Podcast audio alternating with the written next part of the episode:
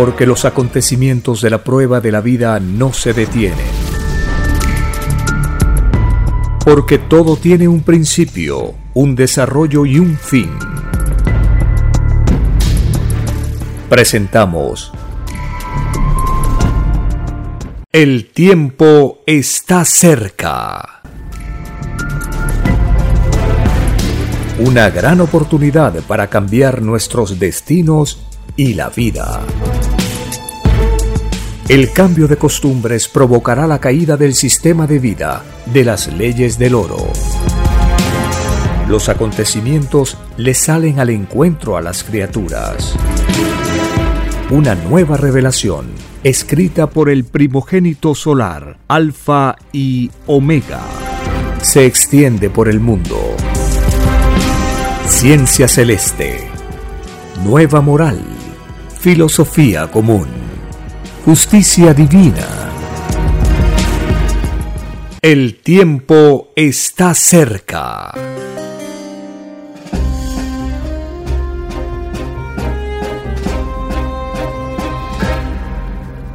Agradeciendo al Divino Padre Eterno, iniciamos una nueva edición de este programa para tomar en cuenta las enseñanzas de las Escrituras con la luz de la nueva doctrina la ciencia celeste.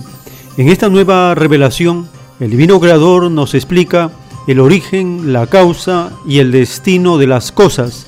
Nos revela cómo cada espíritu humano le presentó un plan de vida con todos los instantes para ser experimentados, vividos y sentidos en este planeta.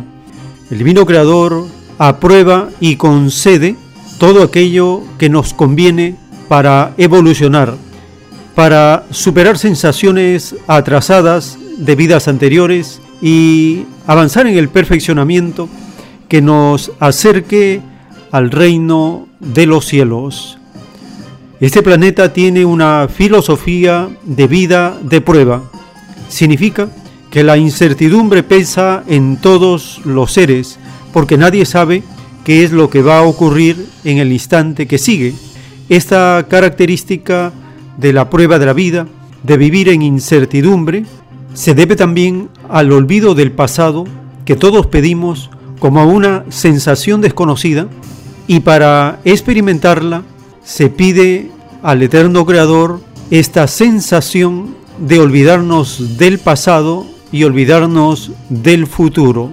Esta incertidumbre que pesa sobre todos los espíritus humanos no debió ser tan intensa, tan profunda como ocurre actualmente. Las Sagradas Escrituras tienen como finalidad dar certidumbre, dar la verdad a los que buscan, a los que investigan, a los que estudian las Escrituras. Cada segundo es una nueva oportunidad para nacer de nuevo, enmendar el camino, corregir los errores, superarnos y avanzar. ¿Cuál es la meta de este tiempo? Prepararnos para el juicio de Dios. El juicio de Dios no significa la destrucción de la tierra, significa el fin del capitalismo, el fin de las religiones, el fin del militarismo, porque una nueva moral está naciendo en el planeta.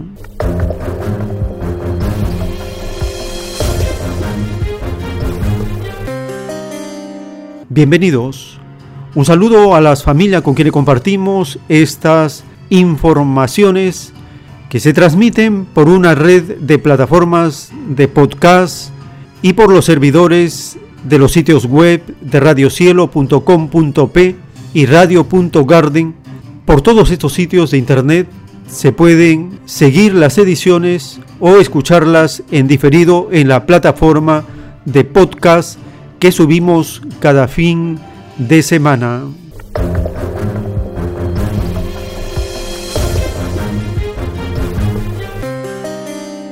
En el juicio intelectual de Dios para esta generación, en el libro Lo que vendrá, está escrito el título 259. En la prueba de la vida surgieron poderes comerciales. Todo poder humano es primero en ser juzgado en el divino juicio de Dios. Para que ningún poder humano no tuviese su juicio de parte de Dios, los hombres de la prueba de la vida debieron haber creado leyes igualitarias, los mismos poderes humanos se aferraron a lo desigual y perpetuaron el sufrimiento del mundo. Los que perpetuaron el sufrimiento del mundo lo pagarán segundo por segundo, porque nadie pidió a Dios ser ciego para con los derechos de los demás. Dictado por el Divino Padre Eterno, escrito por el primogénito solar, Alfa y Omega.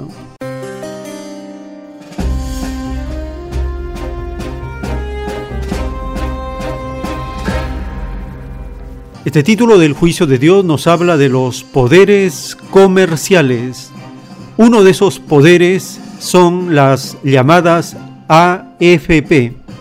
Estos poderes comerciales que sirven a lo desigual y favorecen al sector privado, haciendo uso de un dinero que le corresponde a los trabajadores y al hacer uso del dinero de los trabajadores provocan un sufrimiento. Esto lo pagarán dice el Padre Eterno, segundo por segundo, porque esta extraña forma de hacer uso de lo que no le corresponde viola los derechos de los demás. Recientemente el sociólogo Francisco Durán publica una entrevista realizada por la Sociedad Secular Humanista del Perú. En esta parte de la entrevista nos explica de las AFP, este extraño poder comercial.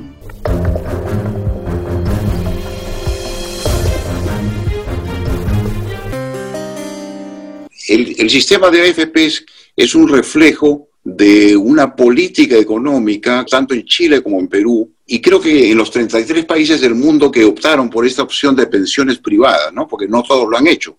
Hay otros en los cuales mantuvieron el, el sistema anterior o en todo caso usaron un sistema híbrido, pero donde el sistema de pensiones privados no era tan fuerte ni tenía el peso que tiene en el caso, por ejemplo, del, del Perú y Chile. El propósito principal no era eh, ofrecer un sistema de pensiones adecuado a las necesidades de la población, sino era concentrar recursos, eh, ponerlos en, manos de las empresas eh, de fondos de pensiones para que ellos a su vez lo usaran como un capital para incentivar el mercado de capitales, particularmente en la bolsa de, valores, y que ese dinero circulara en la economía y teóricamente favoreciera una mayor dinámica de mercado. Y, creo que eh, hemos visto tanto en Chile como en el Perú que luego de tantos años teniendo este sistema con las reglas del juego que se generaron en su momento, que no se han discutido todavía y que creo que en el Perú habría que discutir, porque hay, mucha reforma por hacer si es que vamos a mantenerlo. Eh, lo que tú haces es entregar las pensiones de, quienes tienen descuento en planilla, se las entregas a un privado prácticamente sin condiciones y este privado tiene la posibilidad de colocarlo allí donde quiere eh, casi a voluntad, con ciertas reglas obviamente de cuánto invierte en el mercado nacional y cuánto invierte eh, fuera, fuera del país, ¿no? Pero el resultado principal no es la creación de un sistema de pensiones adecuado, el resultado principal es el, uso eh, de, estos fondos que son de, todos los peruanos que, que trabajamos de, de, una manera que se colocan discrecional sin, eh, de forma discrecional, sin tener organismos reguladores que los fiscalicen adecuadamente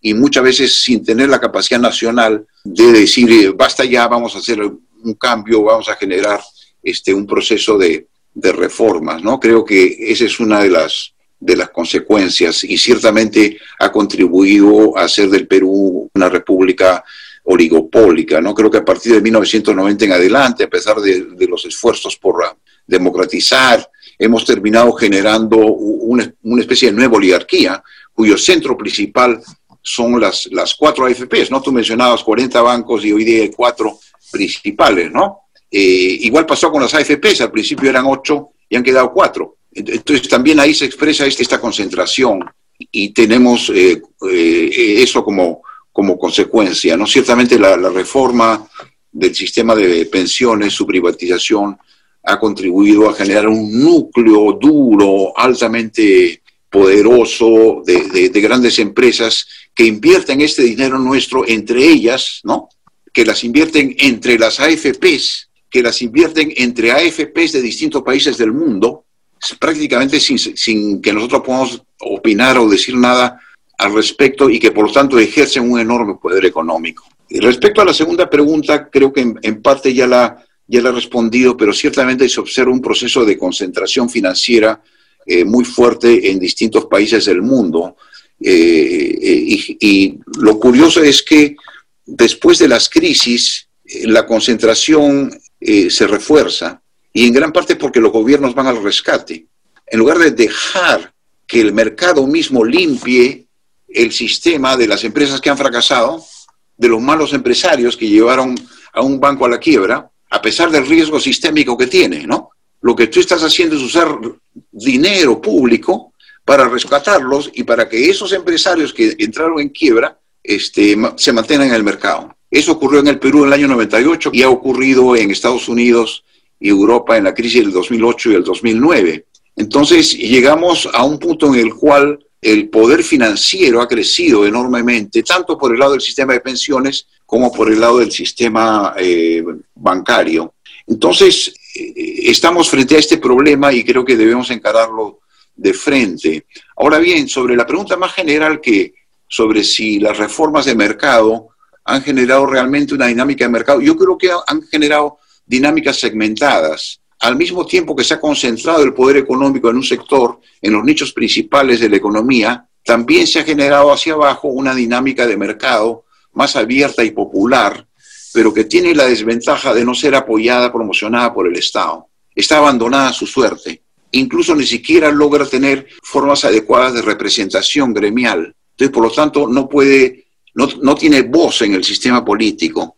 Entonces, esas dos dinámicas coexisten este, y yo creo que si nosotros logramos rebajar los niveles de concentración y aumentar los niveles de fiscalización de las grandes para ir eh, oxigenando el mercado, al mismo tiempo debemos generar las condiciones para tener apoyo a las pymes efectivas que lo necesitan, con políticas promocionales que le permitan mejorar sus niveles de, de gerencia, sus formas de marketeo de sus productos, eh, darle, darle crédito, etcétera, tendríamos una situación mejor. Entonces, ciertamente eh, es una situación más compleja, el principal resultado de la concentración monopólica, pero también se han abierto condiciones para generar una economía de mercado de privilegio de una y desventaja de otras que hay que corregir.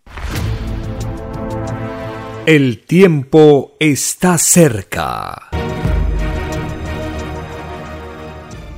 En el juicio intelectual de Dios para esta generación, en el libro Lo que vendrá está escrito el título 1330.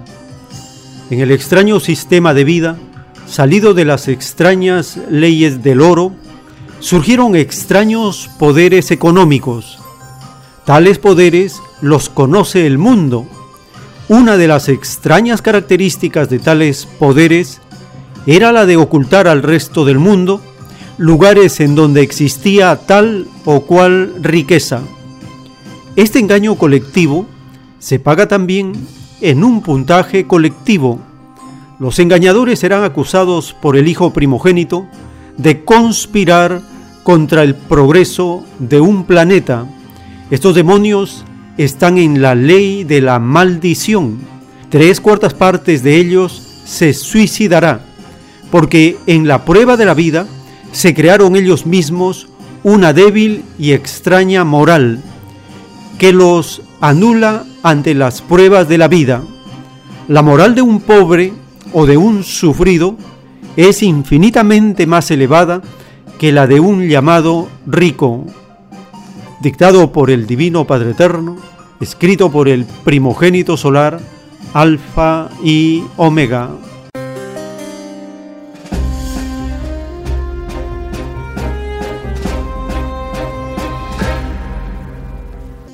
Los extraños poderes económicos que el mundo conoce, como las potencias económicas capitalistas, las corporaciones, las transnacionales, las empresas globales, los poderes económicos de los conglomerados, de los grupos de naciones que forman mercados globales. Estos extraños poderes económicos a raíz del neoliberalismo, esta etapa terminal del capitalismo, se han convertido en una dictadura económica.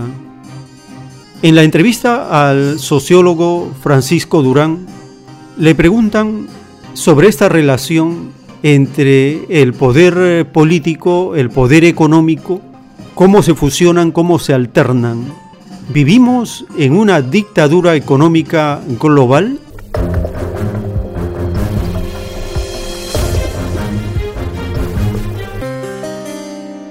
Pregunta es bien sencilla, basado en esta captura corporativa del Estado, podríamos prácticamente declarar que vivimos en una dictadura económica que prácticamente, si bien fue implantada pues, después de la Segunda Guerra Mundial, se reafirma con Nixon cuando elimina el estándar del oro y después, pues, de la mano de los Chicago Boys, implantan esta doctrina del shock, con la cual, pues, como usted bien ha mencionado, con diferentes variantes, ya sea a través de poderes políticos de grandes familias o de rezagos políticos que una vez más vuelven a tomar eh, poder ¿no? sobre los recursos que de una u otra forma el Estado en un intento de llegar a las masas, este, una vez más pues se ve involucrado y capturado, como usted bien lo dice, por estas corporaciones. Entonces, realmente, ¿qué opciones le quedan a la población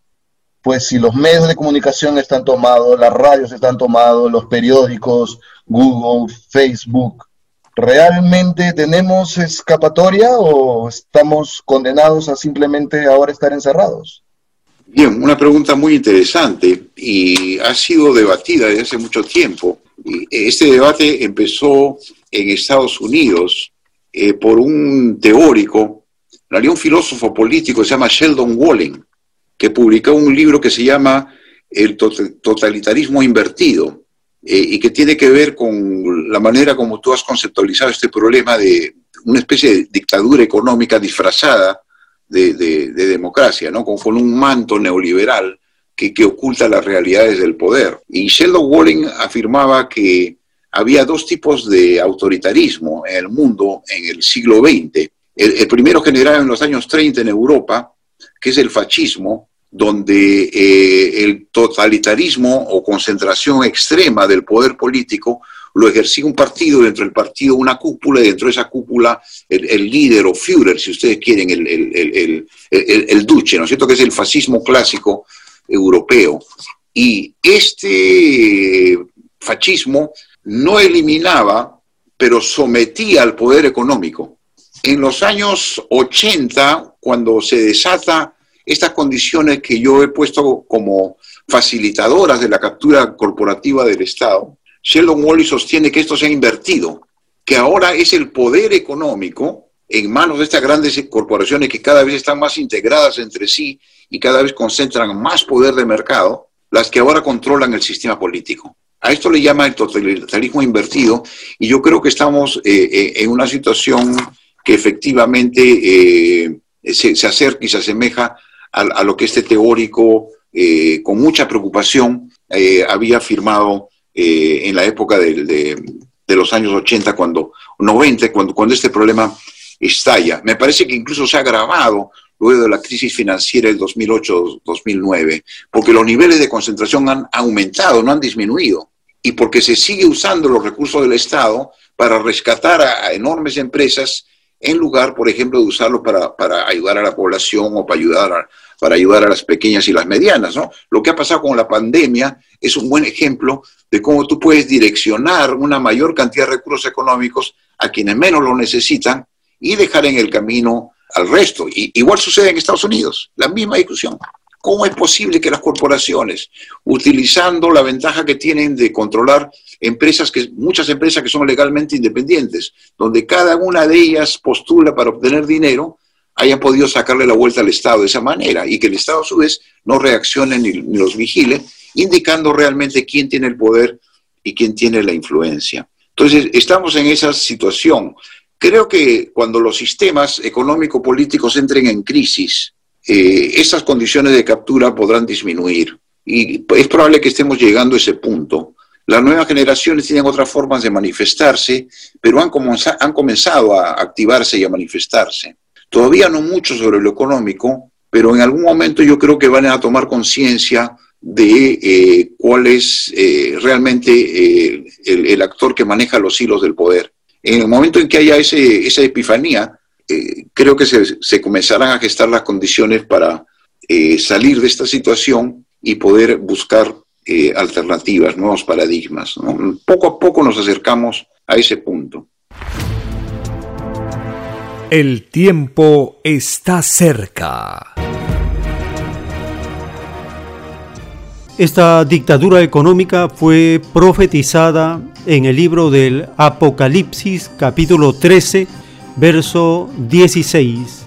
La bestia hacía que a todos, pequeños y grandes, ricos y pobres, libres y esclavos, se les pusiese una marca en la mano derecha o en la frente, y que ninguno pudiese comprar ni vender, sino el que tuviese la marca o el nombre de la bestia o el número de su nombre. Aquí hay sabiduría. El que tiene entendimiento, cuente el número de la bestia, pues es número de hombre, y su número es 666. Libro del Apocalipsis, capítulo 13, del verso 16 al 18.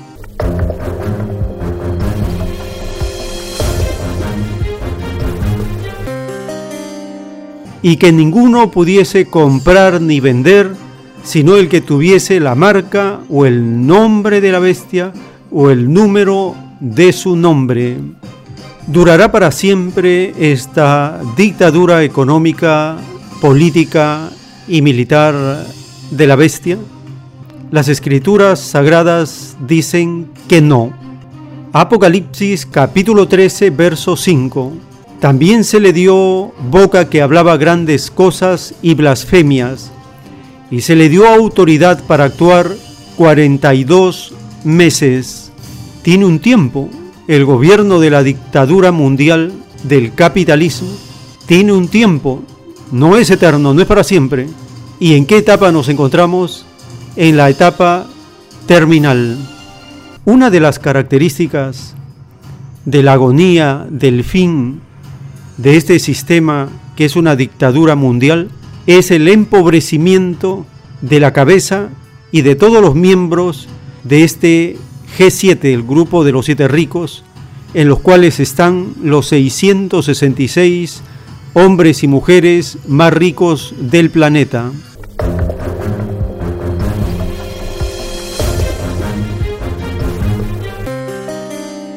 En el libro Lo que vendrá está escrito el título 3151. En la prueba de la vida surgió la falta de honradez en los seres.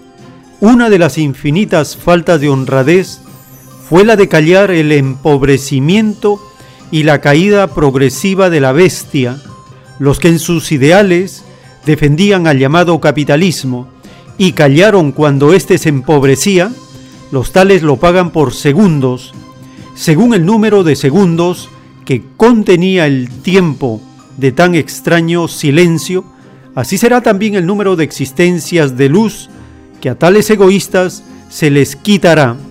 El extraño silencio de ellos será considerado por el Hijo de Dios como una traición, porque el llamado capitalismo no está escrito en el divino Evangelio de Dios, escrito por el primogénito solar Alfa y Omega.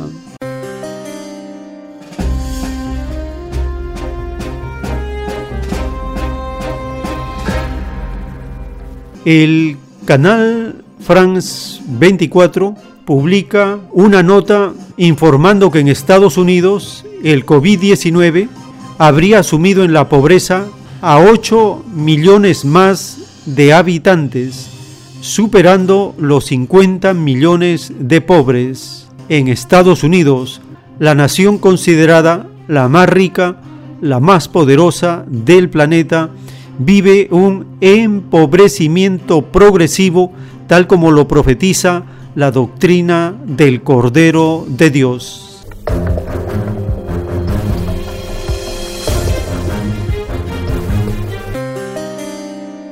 Hablemos ahora de Estados Unidos, que tendrá 8 millones más de pobres por cuenta de la pandemia. ¿Qué nos puede esperar entonces en América Latina? Sí, señor, eso es lo que dice por lo menos un estudio de la Universidad de Columbia que agrega que las comunidades más afectadas son las minorías negras, e hispana. El informe elaborado por el Centro de Pobreza y Políticas Sociales dice que antes de la pandemia la tasa de pobreza era cercana al 15% y ahora se acerca al 18%. Esto significa que el número de personas que viven en esta condición pasó de 47 millones en mayo, Santiago, a 55 millones en septiembre. Y es que una de las grandes consecuencias que ha tenido la pandemia es que muchos perdieron su trabajo. En la última semana volvieron a subir las peticiones de subsidios por desempleo. Hablemos ahora de los indicadores, cómo les va a las bolsas en la jornada de hoy. Bueno, pues justamente este dato de empleo sumado a la incertidumbre sobre un plan de estímulos asustaron por tercera jornada consecutiva a los inversionistas y Wall Street cerró en rojo. Las bolsas europeas se hundieron por el regreso de las restricciones de movilidad en Europa el coronavirus prosigue su alarmante expansión sin dar tregua a los gobiernos. En Francia los consumidores apuraban sus últimas horas este viernes antes de que entrase en vigor el toque de queda en nueve ciudades. Situación preocupante también en Alemania, que ha registrado otro récord diario con más de 7.000 nuevas infecciones. Mientras en el Reino Unido el primer ministro y el alcalde de Manchester, Andy Burnham, no han alcanzado un acuerdo en cuanto a llevar a la ciudad al nivel de alerta muy alta. Según el dirigente, hay un 40% más de pacientes en cuidados intensivos que en el punto máximo cuando se dio el primer confinamiento. En Bélgica las cafeterías y los restaurantes tendrán que cerrar sus puertas a medianoche a partir del lunes y durante un mes la venta de alcohol estará también prohibida a partir de las 8 de la tarde. El tiempo está cerca.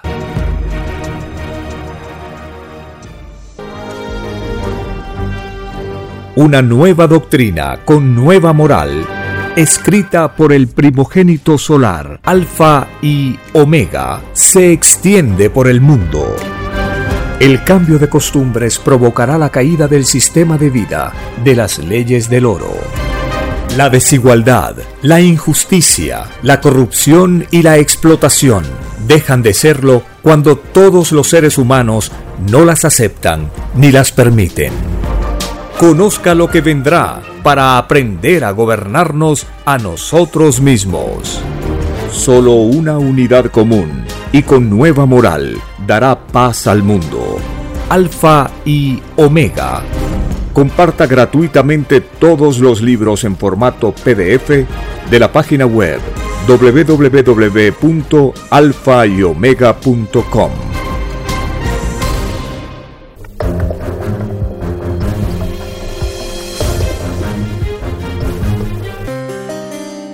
En la doctrina del Cordero de Dios está profetizado desde la década de 1970 que la molécula cambiará el curso de la historia del planeta.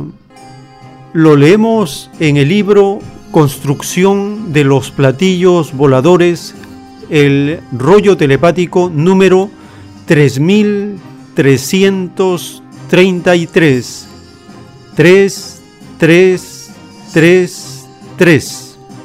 En este plano telepático está revelado, todo será restituido principiando por las ideas y por las moléculas. Nuevas divinas alianzas se escriben en el reino de los cielos, que darán por resultado un nuevo mundo.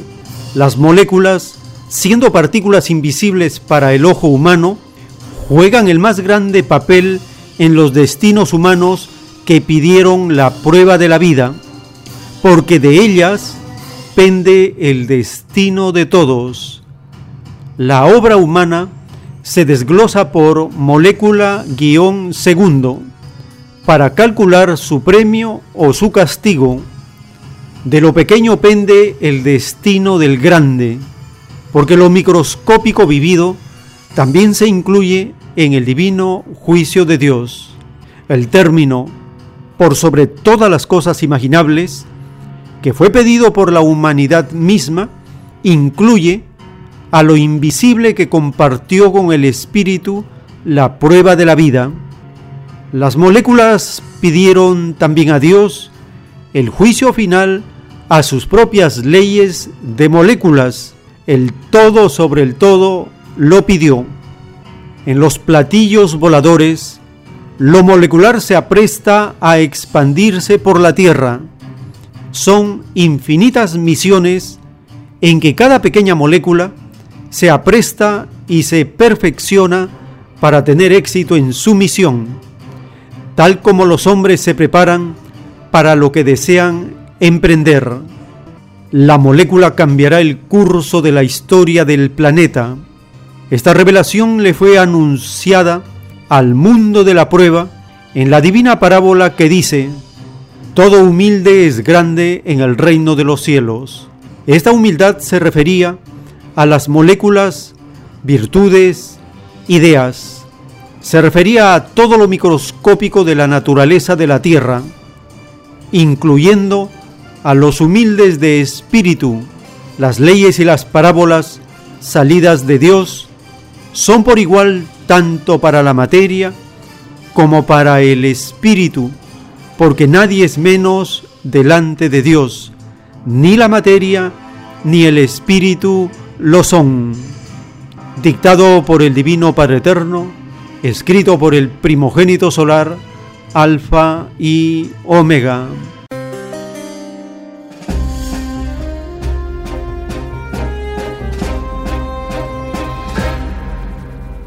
La molécula cambiará el curso de la historia del planeta. Esto fue profetizado desde la década de 1970, está escrito en el libro Construcción de los platillos voladores, el rollo telepático número 3333. Lo que estamos viviendo a nivel mundial, cómo esta molécula, este virus, está acelerando la agonía, la caída del capitalismo. En este segmento compartimos la edición de una entrevista reciente publicada en Kaiser Report. En la primera parte comparten las declaraciones contradictorias de los integrantes, representantes, asesores, funcionarios de la tenebrosa Naciones Unidas en su Organización Mundial de la Salud.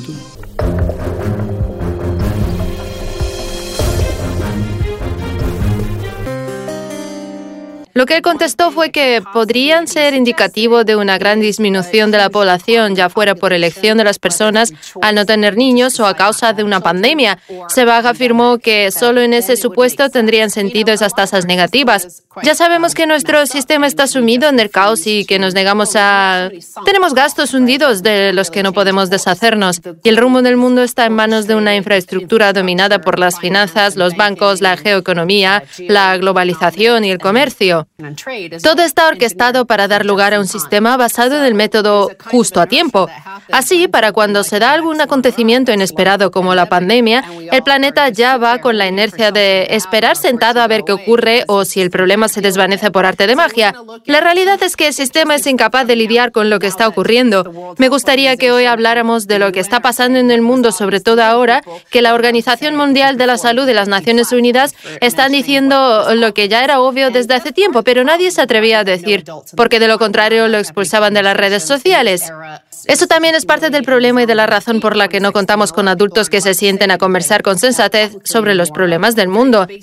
Ha afirmado recientemente la Universidad John Hopkins sobre la pandemia en general, sobre el coronavirus en Estados Unidos en particular y sobre el fracaso a la hora de intentar controlarlo. Quiero hablar del doctor David Navarro. Es el enviado especial de la Organización Mundial de la Salud para COVID-19. Fue entrevistado por Andrew Neil en Spectator TV. Ya sabemos que Neil es presentador de la BBC que tiene a su cargo programas de entrevistas de muchísima repercusión. Y lo que dice el doctor Navarro en la entrevista es básicamente que hacemos un llamamiento a los líderes mundiales, dejen de recurrir al confinamiento como principal medida de control. Y las palabras exactas, o al menos parafraseadas con las que lo dijo, fueron estas. En la Organización Mundial de la Salud no abogamos por el confinamiento como principal medida de control del virus. La razón es que da es que se predice que el índice de pobreza se duplique en los próximos 12 meses, así como la desnutrición infantil. Los confinamientos mal organizados que se están imponiendo tienen consecuencias y son un fracaso a la hora de frenar la pandemia. El problema es que no contamos con adultos con los que tener una conversación seria y generar debate, ni siquiera pueden plantear nada. Las Naciones Unidas dicen que desde junio mueren 6.000 niños al día por desnutrición debido a la incapacidad de las Naciones Unidas y de otras organizaciones para repartir comida y cuidar de las madres embarazadas, entre otras cosas. El tiempo está cerca. En la doctrina del Cordero de Dios, en los rollos telepáticos, el Divino Padre nos revela en un párrafo, el misterio de la vida les cayó demasiado grande. El desequilibrio estaba en la criatura humana y no en los elementos. Ellos no han variado su ley común.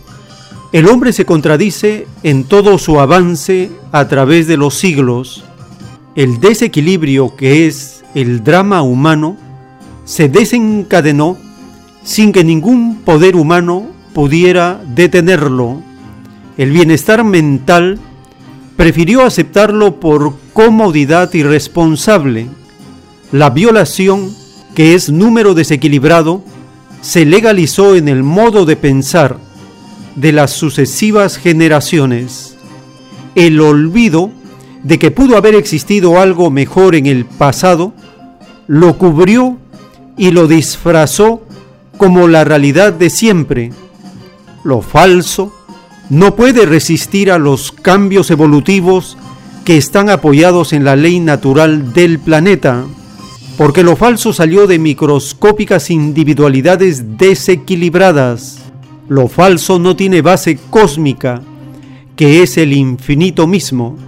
Y mientras más tiempo duró lo falso, su caída o desenmascaramiento más espectacular es, porque a mayor número de mentes engañó. Dictado por el Divino Padre Eterno, escrito por el primogénito solar, Alfa y Omega.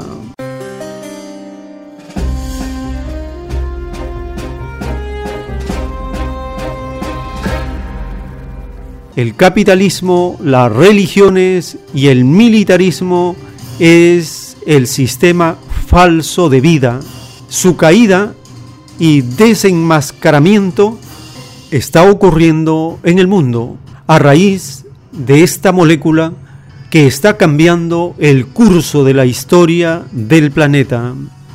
En este documento publicado por Kaiser Report a raíz del COVID-19 presentan datos que desenmascaran lo falso de la llamada potencia económica norteamericana, que no es ni capaz de fabricar mascarillas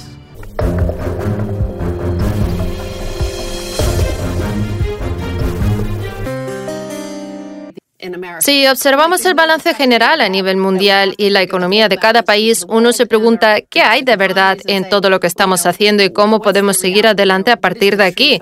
Todo el mundo ha ido proclamando que Trump es el responsable de las 200.000 muertes por coronavirus que se han dado. Pero la realidad es que Estados Unidos no tiene la capacidad de fabricación necesaria para hacer equipos de protección individual y eso pasa desde el principio mismo de la pandemia. Nosotros llevamos analizando desde el primer día lo que ocurre en el nivel de la Reserva Federal, en el estatal y en el local. ¿Por qué no fuimos capaces de manejar bien esto? Porque no teníamos capacidad para fabricar mascarillas ni equipos de protección individual. Recordemos que al principio de la pandemia y aún hoy en día veíamos a la Organización Mundial de la Salud y a un gran número de organismos como el Centro para el Control y Prevención de Enfermedades diciendo que las mascarillas no hacían falta y que no nos las pusiéramos. Todo era porque había pocas existencias de ese producto y no querían decirlo abiertamente. No sé si era porque no querían que los altos funcionarios quedaran como unos fracasados o si no querían que la gente entrara en pánico, la verdad, pero el hecho es que nadie se sentó a hablar de ello con sinceridad ni a poner sobre la mesa la realidad en la que nos encontrábamos debido a nuestra incapacidad para fabricar nuestros propios productos, al sistema de distribución justo a tiempo y al sistema de alimentación que no lleva a la población sino la obesidad. La abandona a su suerte incrementa la tasa de mortalidad relativamente alta que tenemos en Estados Unidos. Ahora que estamos acabando el año, la pregunta que se me plantea es si la crisis del coronavirus se solucionará o no emitiendo moneda desde los bancos centrales. Me parece que ya estamos viendo cuál es la respuesta, que no es otra que un no. Los mercados de bonos están decayendo a la par que suben las tasas de interés. Si el mercado alcista de bonos que llevamos viviendo 40 años acaba a causa de la COVID-19, el PBI internacional, que actualmente roza los 100 o los 110 billones de dólares, se reducirá a la mitad. El fracaso de la emisión de moneda para solucionar el problema está haciendo que la población de todo el planeta sienta que se la está comiendo viva una especie de ameba de carne. Es como si la ameba se estuviera comiendo la pierna de alguien y tuviéramos que plantearnos si cortar la pierna y cortar por lo sano, cuándo hacerlo, si conservarla e intentar sanarla como sea. Y para cuando nos damos cuenta, el pobre infeliz tiene la ameba en la cadera y no saben si cortarle las dos piernas o qué. Es una pena, pero los legisladores se han quedado en trance y poco están haciendo para arreglar el problema. La emisión de moneda no está funcionando y me temo que es lo único que saben hacer. No tenemos salvación alguna. Este podría ser perfectamente el fin del mercado al de los bonos que nos ha acompañado durante los últimos 40 años. Veamos ahora lo que nos cuenta el New England Journal of Medicine. En este artículo hacen referencia al centro dedicado al sistema Ciencias e Ingeniería de la Universidad de Johns Hopkins y a los datos que arrojan sus informes sobre el estado del mundo. El titular del artículo dice, muriendo en un vacío de liderazgo. Lo que viene a decir es que los líderes de Estados Unidos han agarrado la crisis y la han convertido en una tragedia. Cualquiera puede echar un vistazo a lo que pasa a nivel federal, estatal y local y darse cuenta de ello. Por ejemplo, la ciudad de Nueva York o lo que ha hecho en Nueva York, que si súper resistentes, que si superdemócratas, que es un montón de señores superinteligentes, se reunieron para tomar decisiones. Al final han fracasado y tienen una de las tasas de mortalidad más elevadas de Estados Unidos. La magnitud del fracaso es abrumadora. Según los datos del Centro de Sistema Ciencias e Ingeniería, Estados Unidos está a la cabeza en las cifras de contagiados de COVID-19 y de fallecidos a causa de la enfermedad. De hecho, superó con mucho los datos de países de mucha mayor extensión como China. La tasa de mortalidad de Estados Unidos duplica a la canadiense, multiplica por 50 la de Japón, pese a que dicho país tiene una población anciana y vulnerable y hasta deja atrás las cifras de países de ingresos medios bajos como Vietnam, a la que multiplica por 2.000. La COVID-19 ha puesto un reto apabullante y muchos factores influyen en la gravedad de la situación. El único que podemos controlar es nuestra forma de actuar y en Estados Unidos esta ha dejado mucho que desear. A estas alturas ya es algo sistémico. Llevamos casi 50 años con el sistema Fiat instaurado y al principio éramos los reyes del mambo. Eso hizo que nos volviéramos vagos e ignorantes porque ni siquiera sabemos cómo fabricar productos. Es algo evidente, ya no estamos especializados en ningún campo. Todo el mundo quiere dedicarse a la política, ser famoso, tener una fortuna como la de Nancy Pelosi y estar en el poder durante décadas. Ya no contamos con ninguna autoridad ni ninguna especialización en ningún sector. Nadie quiere tomar el control del país realmente. Gobernar se antoja algo aburrido, tedioso, soso y mal remunerado en comparación con lo que uno puede conseguir quedando con los miembros de los grupos de presión y cosas así. Cuando en la noticia dicen que la tasa de mortalidad de Estados Unidos multiplica por 2000 a la de Vietnam, a ver, hay que tener en cuenta que Vietnam es el país con la menor tasa de obesidad del mundo. Estas son las cosas que deberíamos estar planteándonos, pero las noticias por cable se dedican a entretener a la población montando circos, así que no se preguntan por qué Vietnam es el país con menor tasa de obesidad del mundo y por qué nosotros, aunque no seamos los primeros, sí que aparecemos entre los 10 países con más obesidad del planeta. ¿Por qué pasa eso? ¿Se debe al sistema de producción de alimentos? ¿Se debe a la comida industrial que nos comemos? ¿Por qué pasa eso? Nadie lo plantea en público. El tiempo está cerca. En el libro Lo que vendrá está escrito el título 432. Para los que pidieron la prueba de la vida, les fue divinamente mandado luchar contra el demonio en todas sus formas. Al único que había que despreciar en la prueba de la vida era al demonio y el demonio tomó la forma de extraño sistema de vida que en sus extrañas leyes excluyó a la divina igualdad enseñada por el divino Padre Jehová. La prueba de la vida consistía en desenmascarar al demonio. Los que aplaudieron a las extrañas leyes desiguales serán acusados por el Hijo de Dios de ser cómplices del demonio de la desigualdad y correrán el riesgo de no ser resucitados a niños o niñas de 12 años de edad por el Hijo de Dios. Escrito por el primogénito solar, Alfa y Omega.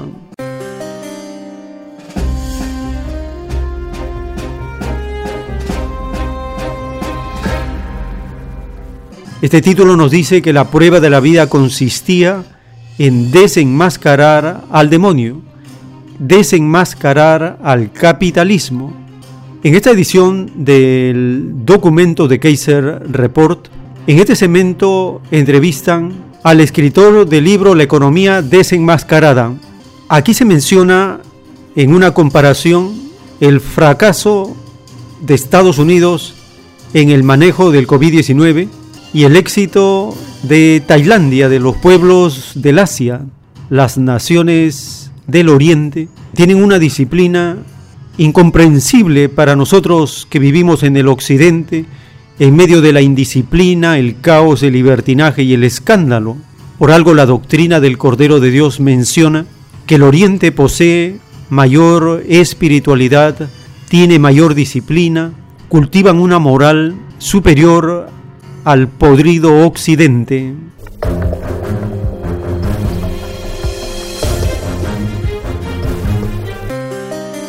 Ya es hora de que hablemos con Steve King, autor de La economía desenmascarada. Vive en Tailandia actualmente mientras lucha contra la tormenta de incompetencia que son las políticas europeas para la COVID. No se está hablando mucho de Tailandia estos días, la verdad, y casi han conseguido erradicar la COVID.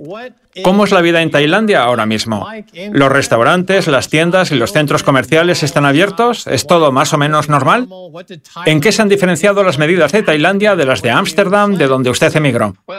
Pues mire, Max, aquí la vida se desarrolla con completa normalidad. Acabo de venir de montar en bici en un parque bastante grande que tienen para ello. Iba a cenar antes de enterarme de que tenía una entrevista con usted. La cena iba a ser en el interior de un restaurante donde tienen un dispositivo para comprobar la temperatura de todo el que entra. Lo único que hay que hacer es alzar el brazo y ya te dicen qué temperatura tienes. Todo el mundo lleva mascarilla también y al entrar en el restaurante y sentarse se la quitan para comer. También he ido al gimnasio y allí nadie lleva mascarilla. Sí que la llevamos en el transporte público, lo cual es utilísimo si se da un brote en cualquier grupo de población. En los últimos cuatro meses han sido tres las ocasiones en las que alguien ha dado positivo. Dos de ellos porque rompieron la cuarentena, aunque el otro es un misterio.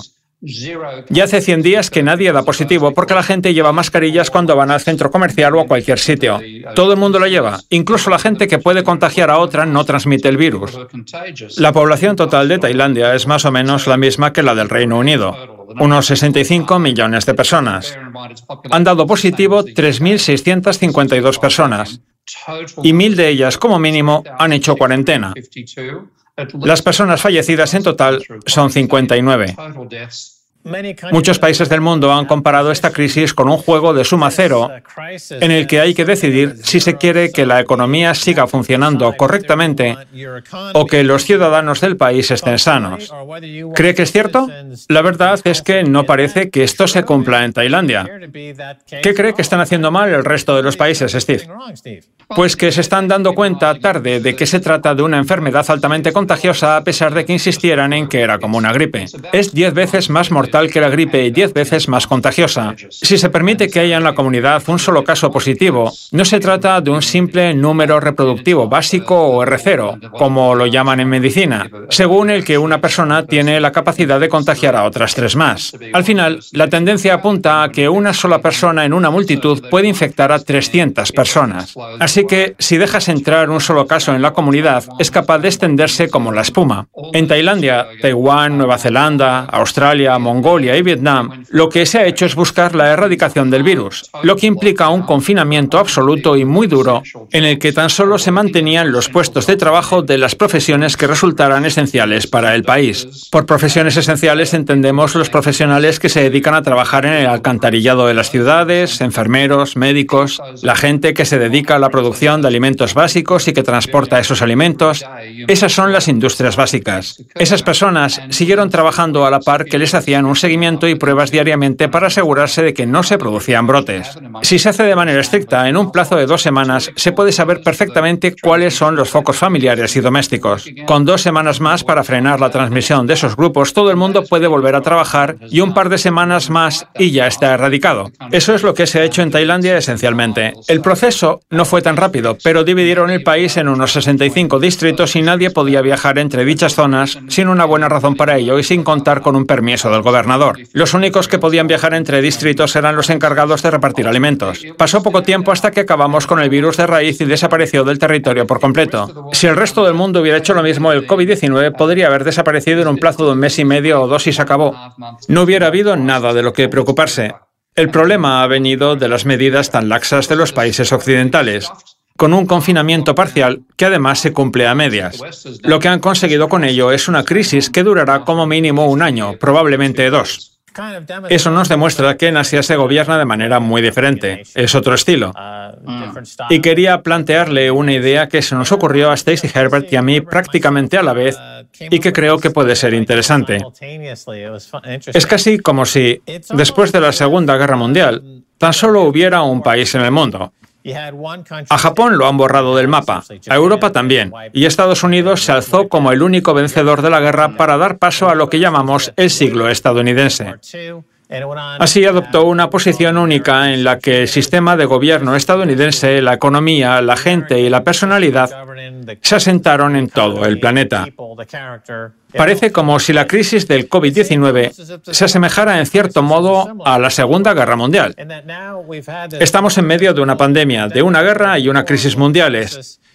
Y conforme nos metemos de lleno en la crisis, vemos que algunos países están mejor situados que otros y que pasarán a liderar el siglo XXI. Por su parte, los países que no han hecho nada que tenga sentido alguno acabarán quedándose a la zaga. Tiene pinta de que Estados Unidos será de los que se queden atrás, mientras que China se alzará como líder y se dará paso al siglo chino. La crisis del COVID ha sacado a relucir qué sistema de gobierno era el que estaba lo suficientemente preparado para lidiar con la crisis mundial. El tiempo está cerca. En el libro Lo que vendrá está escrito el título 3543. En la prueba de la vida, en los últimos tiempos, la bestia capitalista, en su pobreza y caída, trató de arrastrar al bloque socialista, mas los hechos basados en la prosperidad del mundo socialista desenmascararon a la bestia. Este extraño engaño colectivo de la bestia lo pagan los representantes del llamado capitalismo.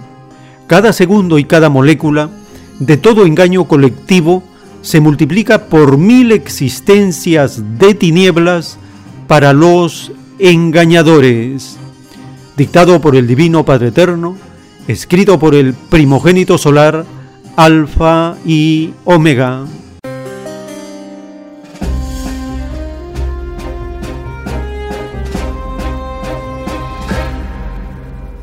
Como en Estados Unidos aumenta la pobreza llegando a los 55 millones de pobres, y se cumple lo escrito en el juicio de Dios. La bestia capitalista será empobrecida y el mundo socialista prosperará. ¿Cómo lograrán erradicar la extrema pobreza este año 2020 en el gigante asiático? Lo han logrado porque todos los gobiernos han tenido una continuidad filosófica desde hace 70 años priorizar lo colectivo sobre lo individual, considerar que la educación es el fundamento para sacar de la extrema pobreza y progresivamente de la pobreza a la población.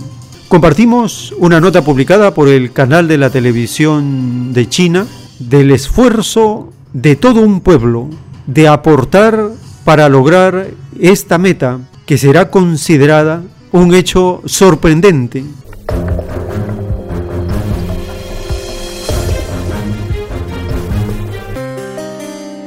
Cuando abrimos un mapa topográfico de China, en las regiones noroeste y suroeste podemos encontrar terrenos muy fríos y empinados que atraviesan muchas mesetas y montañas. Este es precisamente el lugar donde se origina el término único tres regiones y tres prefecturas en la historia del alivio de la pobreza en China y donde nace la región más grande y con la pobreza más profunda del país. Este año es crucial para ganar la batalla decisiva contra la pobreza. La reducción de la pobreza ha sido un hueso duro de roer, pero ¿cómo se logra? La reducción de la pobreza mediante la educación se basa en impartir conocimientos para que los niños locales mejoren su capacidad de obtener empleo en el futuro y generen ingresos a través del trabajo, interrumpiendo así la transmisión intergeneracional de la pobreza. En el camino de la erradicación de la pobreza mediante la educación nadie se queda atrás, pero ¿cómo encienden los maestros la esperanza de los niños? Pai Hairon es una maestra de Beijing con 30 años de experiencia docente. En 2019 llegó al área de Hetian en la región autónoma uigur de Xinjiang y comenzó su vida de apoyo educativo en el lugar. En las clases que imparte, los estudiantes uigures representan el 95% del total. El nivel de chino mandarín de los estudiantes locales es bajo. La maestra Bai intenta por todos los medios enseñar a sus alumnos usando imágenes para explicar las estructuras de los caracteres chinos y representaciones teatrales para permitir que los estudiantes uigures canten y bailen, participando en la historia del texto. Esta es la escuela primaria Huahua, ubicada en el interior de las montañas Dalian, de la prefectura autónoma de la etnia Yi de Liangshan, en la provincia de Sichuan. Hace 10 años, cuando el maestro rural Chubi Shugu llegó a este lugar después de una difícil caminata cuesta arriba, los estudiantes pensaban que llevar a los animales a pastar era mejor que estudiar.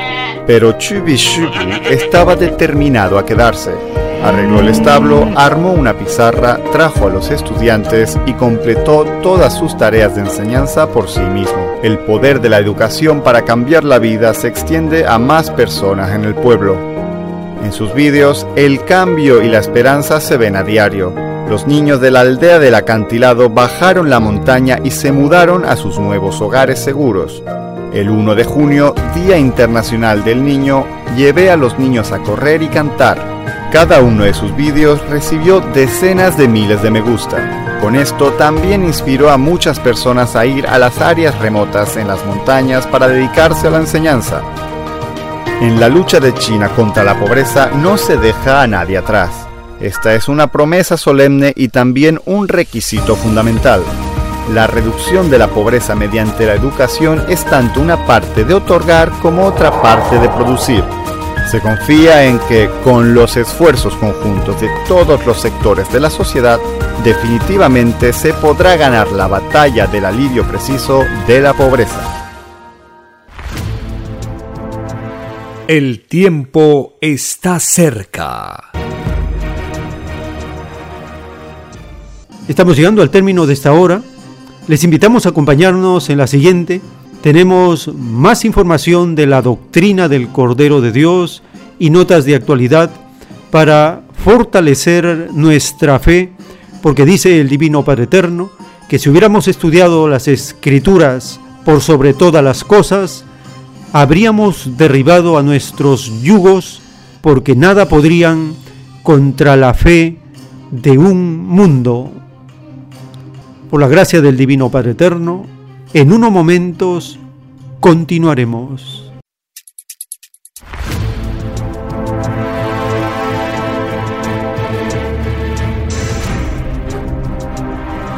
El tiempo está cerca.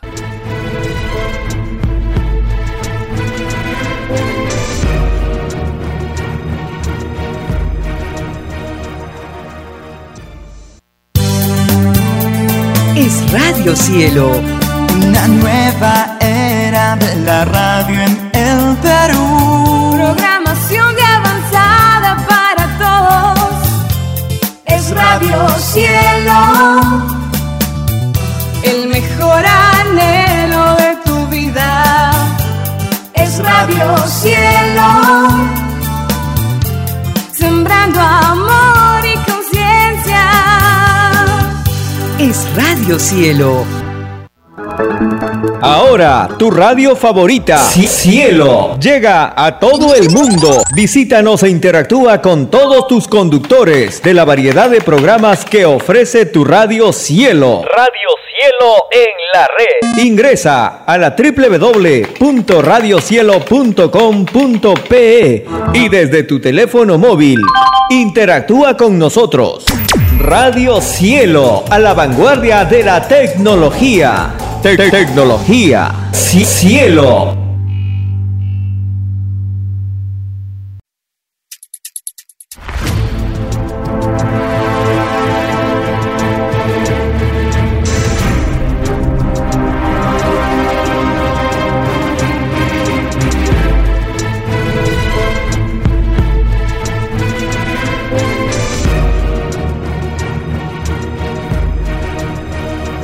Porque los acontecimientos de la prueba de la vida no se detienen. Porque todo tiene un principio, un desarrollo y un fin. Estamos compartiendo. El tiempo está cerca. Una gran oportunidad para cambiar nuestros destinos y la vida. El cambio de costumbres provocará la caída del sistema de vida, de las leyes del oro. Los acontecimientos le salen al encuentro a las criaturas. Una nueva revelación, escrita por el primogénito solar, Alfa y Omega, se extiende por el mundo. Ciencia celeste, nueva moral, filosofía común, justicia divina. El tiempo está cerca.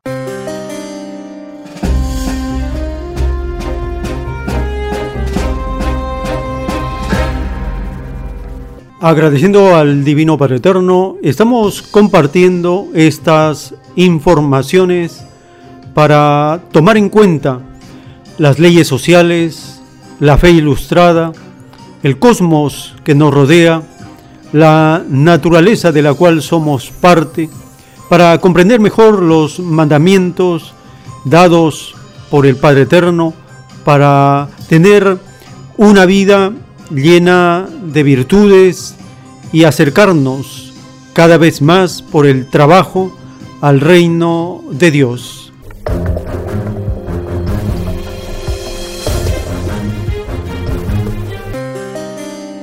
En la doctrina del Cordero de Dios, en un plano celeste, el Divino Creador nos revela la cualidad y la calidad de las ideas se pelean en complacer al Padre por sobre todas las cosas.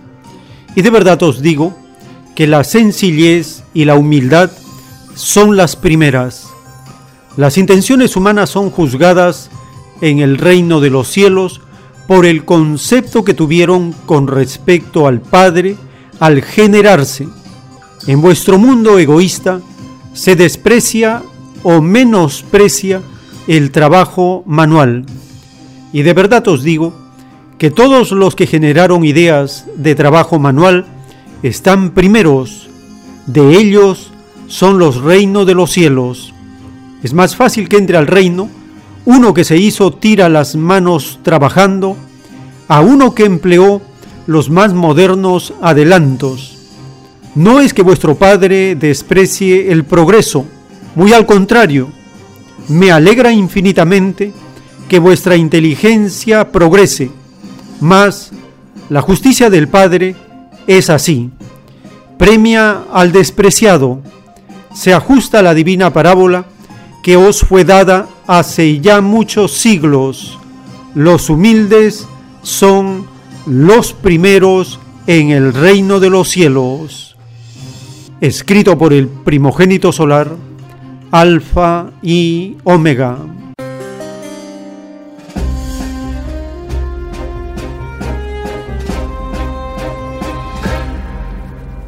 El Padre Eterno ensalza el trabajo manual de hombres y mujeres, y más en este tiempo de crisis global y de este sistema de vida que explota doblemente a las mujeres con motivo del Día Internacional de la Mujer Trabajadora Rural, compartimos la información publicada por France 24 en español para mencionar datos, cifras y condiciones en las cuales las mujeres son las víctimas del capitalismo explotador.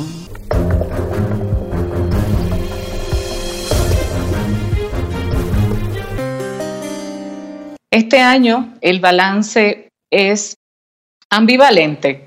Por un lado, tenemos en nuestra región 58 millones de mujeres viviendo en zonas rurales y una parte importante de ellas juega un rol fundamental en la producción y abastecimiento de alimentos. Sin embargo, 6 millones, según pronósticos de las Naciones Unidas, en la región pueden caer en pobreza extrema. A raíz de la pandemia se han recrudecido situaciones de fundamental atención en toda la región, como por ejemplo la inseguridad alimentaria y nutricional, que tiene una relación directa, como ustedes saben, con la salud de las mujeres. Y pues 37 países y territorios de la región han cerrado sus escuelas, lo que ha implicado que al menos 113 millones de niños y de niñas en toda la América Latina estén necesitando de 24 horas diarias de atención. Eso supone una sobrecarga de trabajo de las mujeres, quienes ya tienen un triple trabajo en sus hogares, en también sus chacras, en sus tierras, produciendo los alimentos que se necesitan para que lleguen a las ciudades. Las mujeres no han parado en el campo y eso ha evitado que una crisis sanitaria como la que estamos viviendo en este momento se pudiera convertir en una crisis alimentaria. Sí. Y valorar ese rol es fundamental, fundamental. Por eso para nosotros es clave el trabajo que estamos realizando en el marco de las campañas Mujeres Rurales y Mujeres con Derechos. Señora Brito, independiente de la coyuntura de la pandemia del COVID-19, ¿qué papel debería tener entonces en el escenario más deseado la mujer rural? Lo principal es garantizar sus derechos. Las mujeres tienen un rol transformador en nuestras comunidades. Son ellas las guardianas de las semillas, las guardianas de la tierra, las guardianas de la biodiversidad en nuestros países. Y es fundamental que los países, los gobiernos, todos los sectores de las economías y de la, de la vida social puedan apoyar en un nivel multisectorial la situación de las mujeres. Es clave que en este momento podamos promover la autonomía económica de las mujeres, de las indígenas y de las afrodescendientes mediante el desarrollo de regulaciones y de políticas públicas y por supuesto de inversión pública para la atención a la situación que están viviendo en este momento. Señora Brito, muchas gracias por estar con nosotros aquí en France 24, de haber conversado con nosotros. El tiempo está cerca. El trabajo manual, el trabajo artesanal, el trabajo rural es ensalzado en las escrituras. En un plano de la ciencia celeste, el divino creador nos explica, si la tierra no tuviera a estos demonios explotadores, ciertamente sería como un paraíso.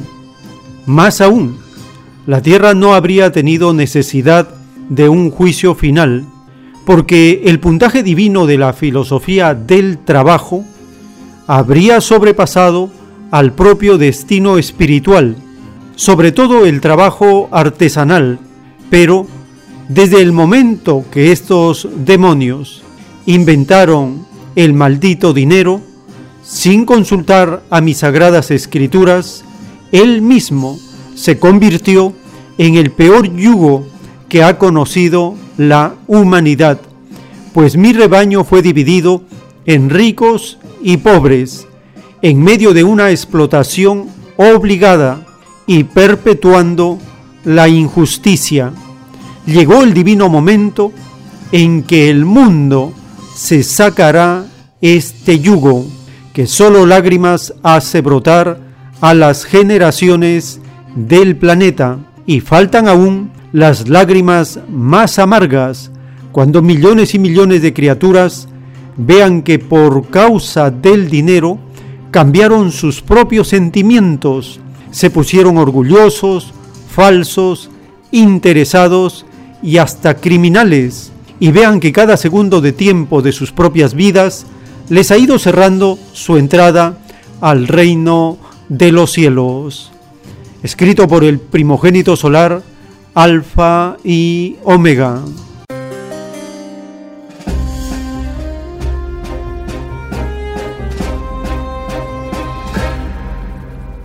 Hemos conocido en la publicación de France 24 la realidad de las naciones capitalistas, la injusticia y la sobreexplotación sobre las mujeres. En el caso de Cuba socialista, la realidad tiene otros indicadores. Compartimos la nota publicada por el sistema informativo de la televisión cubana con motivo del Día Internacional de la mujer trabajadora en el área rural.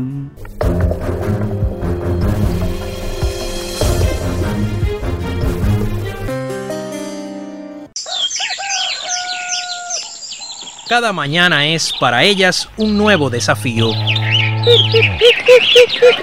Durante 49 años yo he vivido aquí y soy ya vieja porque tengo 67 años. Y siempre usted me ve que yo me levanto y vengo para acá con las palanganas. Yo me siento útil siendo ama de casa. Él trabaja en el campo, yo en la casa, pero el dinero es de ambos, no lo compartimos. Y tengo mi finca con mi papá que la atiendo yo, porque mi papá se enfermó y tuve que asumir esa tarea fuerte yo. En las sociedades pervive la idea de que el trabajo agrícola es demasiado fuerte para las mujeres. Sin embargo, en los espacios rurales, ellas contradicen esos paradigmas y demuestran con su capacidad y resultados productivos que el esfuerzo y la pasión por la tierra y sus frutos no entienden de género.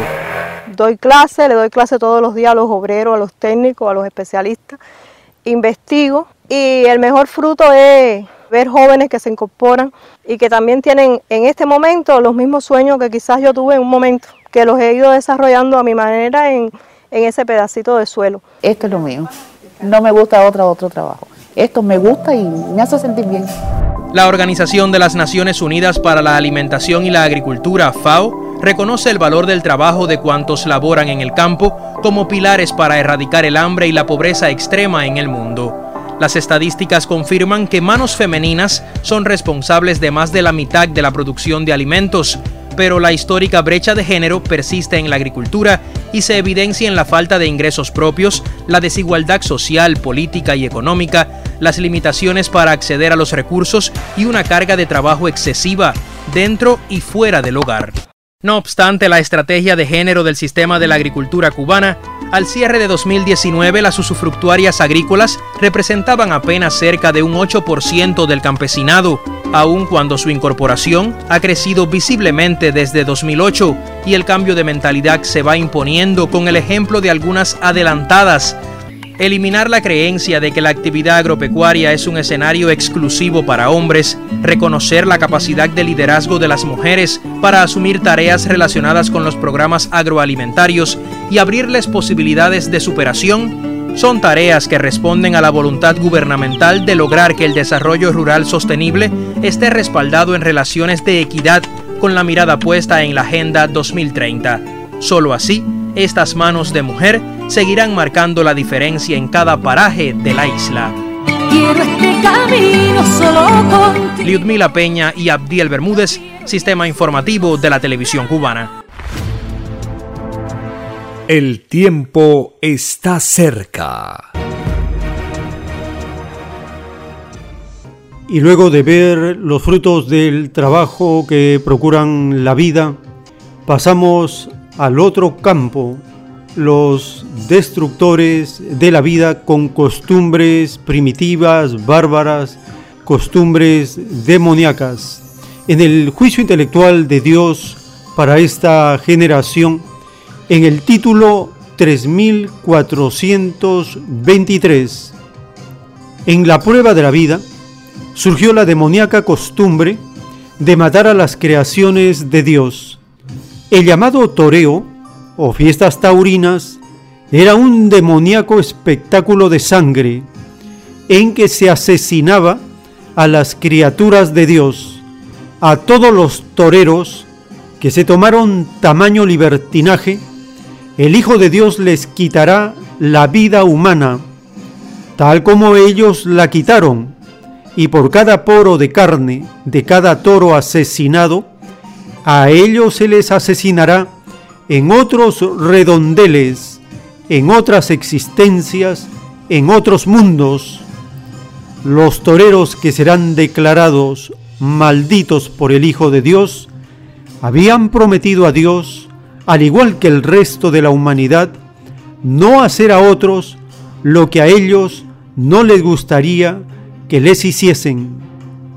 Sentencias del Divino Padre Eterno, escritas por el primogénito solar, Alfa y Omega.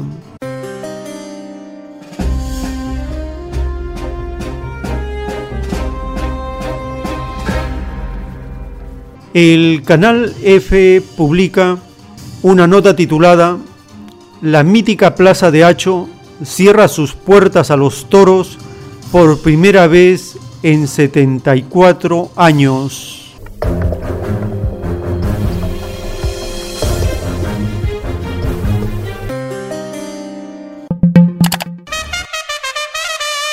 El COVID-19 logró lo que no pudieron hacer años de presión animalista. Por primera vez en 74 años se suspenderá la Feria Taurina del Señor de los Milagros, la mayor de América Latina, ya que la Plaza de Hacho, su principal escenario, ha sido reconvertido en refugio para personas desamparadas en Lima. Hacho, el coso taurino más antiguo de América y uno de los más antiguos del mundo, no recibirá este año a ninguna de las épicas figuras del toreo que desde 1946 han pisado ininterrumpidamente su arena en los meses de octubre y noviembre y seguirá albergando la Casa de Todos, un hogar municipal para proteger del COVID-19 a personas en situación de calle. Con los espectáculos públicos aún prohibidos y sin vuelos internacionales, así como con severas restricciones sanitarias y una cada vez mayor presión social y política sobre el mundo taurino en Perú, la suspensión de la feria ha caído como un jarro de agua fría entre los aficionados limeños, pero también se ha convertido en un acontecimiento emblemático para los defensores de los animales que durante años han peleado por poner fin a la tauromaquia en el país.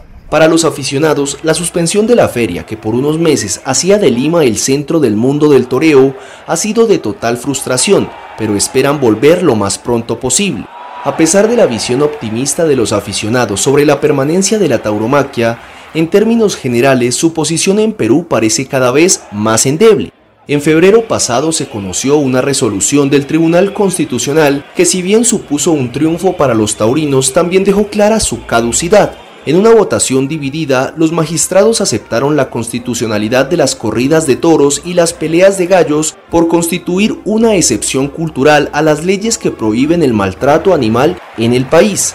Sin embargo, la votación hizo explícita también la prohibición de que los menores de edad ingresen a las plazas de toros y estableció que cada 20 años el Congreso podrá votar si se elimina esa excepcionalidad y se prohíbe definitivamente la práctica. El tiempo está cerca. En el juicio intelectual de Dios para esta generación, en el libro Lo que vendrá, está escrito el título 3655. En la prueba de la vida surgieron individuos libertinos que por intermedio de la fuerza se proclamaron presidentes, reyes, dictadores de naciones.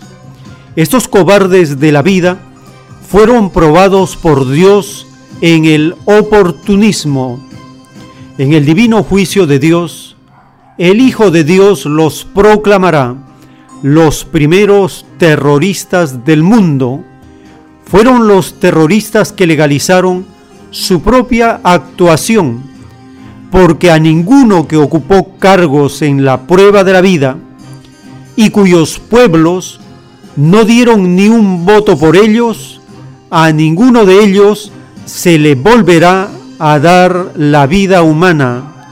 Es más fácil que el Hijo primogénito vuelva a dar la vida humana a los que supieron respetar el libre albedrío de los pueblos en la prueba de la vida, a que vuelva a dársela a quienes se tomaron el extraño libertinaje de atropellar el libre albedrío de los demás, dictado por el Divino Padre Eterno, escrito por el primogénito solar, Alfa y Omega.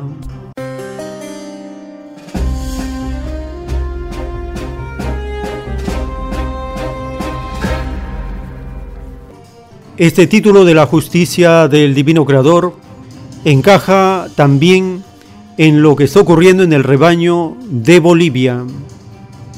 Una autoproclamada presidenta cuya gestión es una dictadura derechista tutelada por el dictador mundial de Estados Unidos. El Hijo de Dios los proclamará los primeros terroristas del mundo, cuyos pueblos no dieron por ellos ni un voto siquiera. Estos seres de las tinieblas continúan conspirando contra el libre albedrío del rebaño de Bolivia.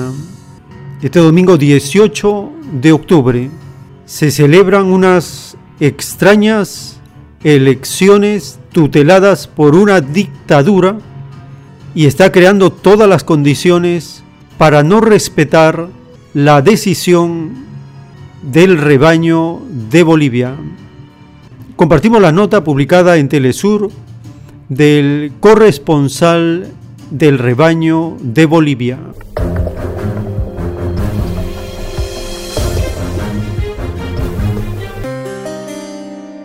director del Banco Central de Bolivia ha renunciado hoy. Él denuncia irregularidades sobre datos oficiales que revelan una caída de menos 11% de la economía boliviana y renuncia a solo dos días de estas elecciones generales y presidenciales, Freddy.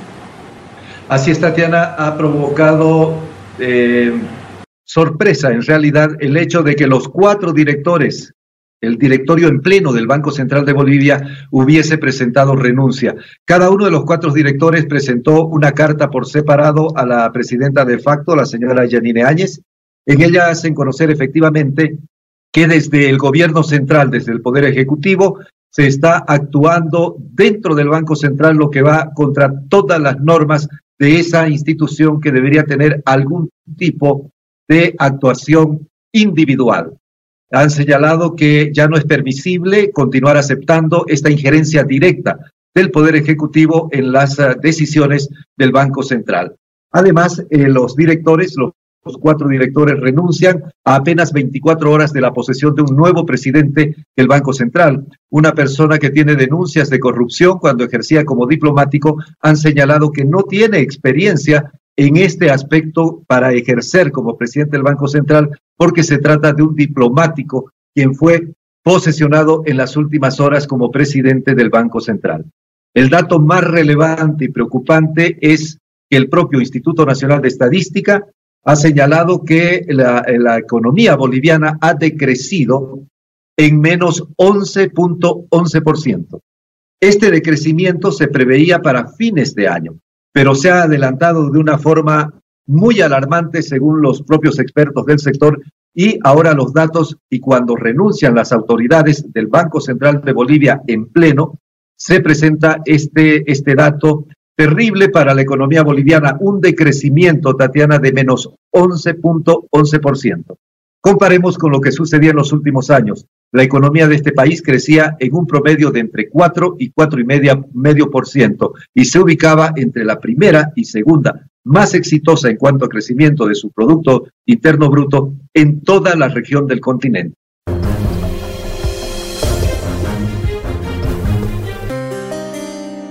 El triunfo en primera vuelta del movimiento al socialismo en Bolivia recibió múltiples felicitaciones. Los países de la región fueron los primeros en celebrar la elección de Luis Arce, discípulo del expresidente Evo Morales, como presidente.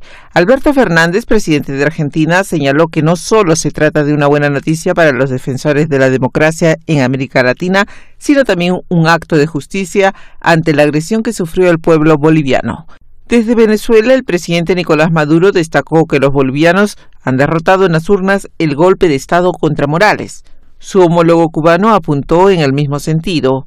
Felicitaciones al MAS, que ha recuperado en las urnas el poder que le fue usurpado por la oligarquía, con la complicidad de la Organización de Estados Americanos y la Guía Imperial. El mandatario mexicano Andrés Manuel López Obrador recalcó que un grave conflicto se resolvió por la vía pacífica y democrática. Y desde Perú, Martín Vizcarra envió en tanto sus deseos de éxitos a Arce y expresó la voluntad de continuar fortaleciendo las relaciones entre los países. Este nuevo e incuestionable éxito del pueblo boliviano confirma el avance de su revolución plurinacional con la fuerza inmensa del espíritu de nuestros ancestros y nuestros héroes. Varios prominentes políticos izquierdistas, entre ellos los expresidentes Lula da Silva, Dilma Rousseff, Manuel Zelaya y Rafael Correa, sumaron también sus felicitaciones. Luis Almagro, secretario general de la Organización de Estados Americanos, envió también sus saludos al MAS. En 2019, el organismo no reconoció los resultados de las elecciones, alegando que hubo fraude a favor de Morales. Su decisión fue clave en la anulación de los comicios y disturbios posteriores que condujeron a la salida forzosa del poder de Morales, por lo que muchos bolivianos consideran al organismo cómplice del golpe de Estado. Entre las felicitaciones llegó además la de Estados Unidos. Felicitamos al presidente electo de Bolivia, Arce, y al vicepresidente electo, David Choquehuanca, y felicitamos al pueblo boliviano por su voto pacífico. Esperamos trabajar con el gobierno recién elegido para promover la prosperidad económica, los derechos humanos y la libertad de prensa. El secretario general de la ONU celebró a su vez la realización de elecciones generales pacíficas y altamente participativas. Antonio Guterres alentó a todos los líderes políticos y sociales a trabajar juntos con el mismo compromiso con la democracia y la reconciliación nacional para abordar los actuales desafíos. Nancy Loco, información de Camran Akbari, Hispan TV Noticias.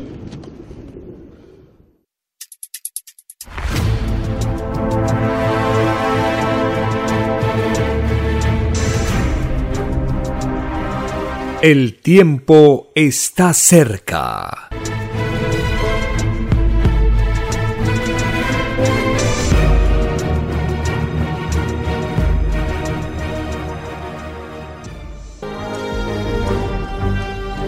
Una nueva doctrina con nueva moral, escrita por el primogénito solar, Alfa y Omega, se extiende por el mundo. El cambio de costumbres provocará la caída del sistema de vida, de las leyes del oro. La desigualdad, la injusticia, la corrupción y la explotación dejan de serlo cuando todos los seres humanos no las aceptan ni las permiten.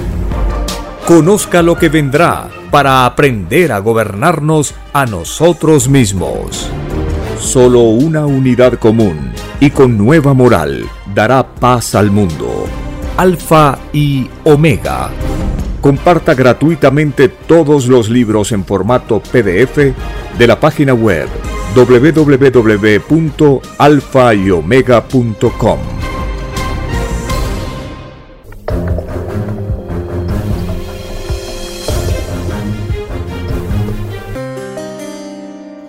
En el libro Lo que vendrá está escrito el título 2011. En el divino juicio de Dios que se acerca a la tierra, los que fueron presidentes, reyes, dictadores y todo guía de naciones serán llamados traidores por el Hijo de Dios, porque la caída de tales espíritus consistió en gobernar legalizando las extrañas leyes desiguales. Ni ellos mismos pidieron a Dios tales leyes. Todo lo que se consideró legal dentro de lo ilegal de las leyes humanas será considerado traición a las leyes de la luz por el Hijo de Dios. Lo que se creyó correcto en la prueba de la vida pasará a ser incorrecto en el divino juicio de Dios escrito por el primogénito solar Alfa y Omega.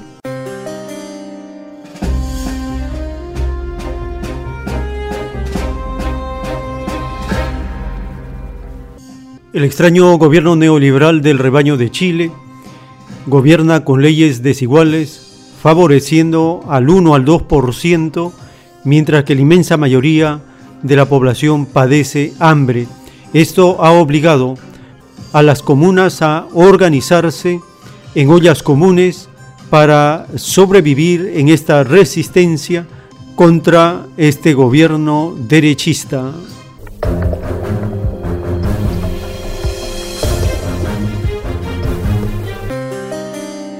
Para luchar contra el exponencial aumento del hambre durante la pandemia, cientos de chilenos se han organizado a través de las ollas comunes, un sistema de alimentación comunitaria que incluye hasta huertas y composteras autogestionadas.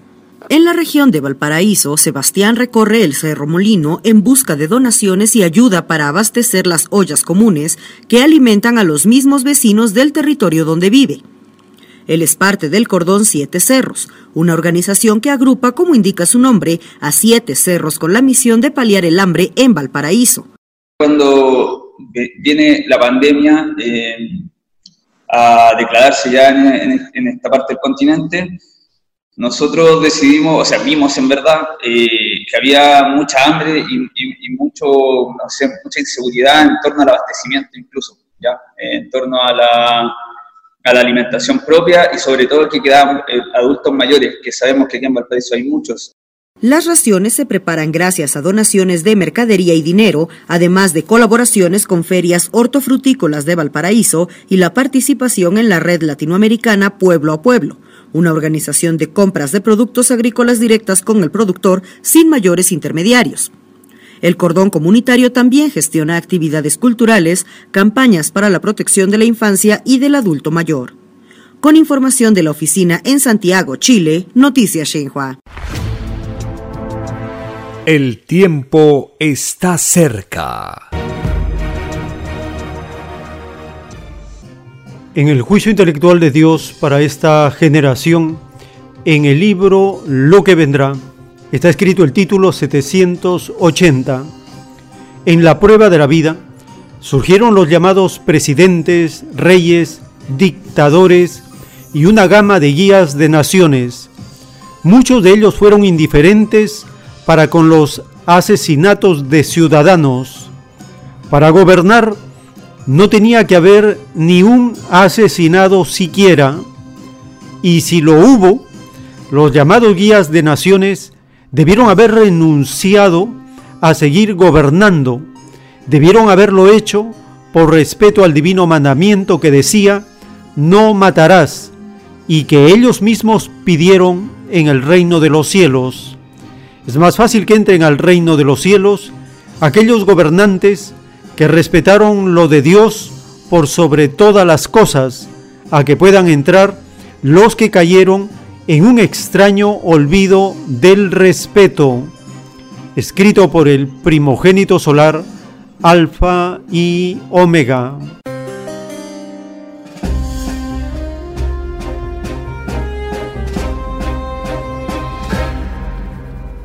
Hoy domingo 18 de octubre de 2020 se conmemora el primer año del estallido social, de la insurrección social ocurrida en Chile el 18 de octubre de 2019. Telesur informa de este aniversario.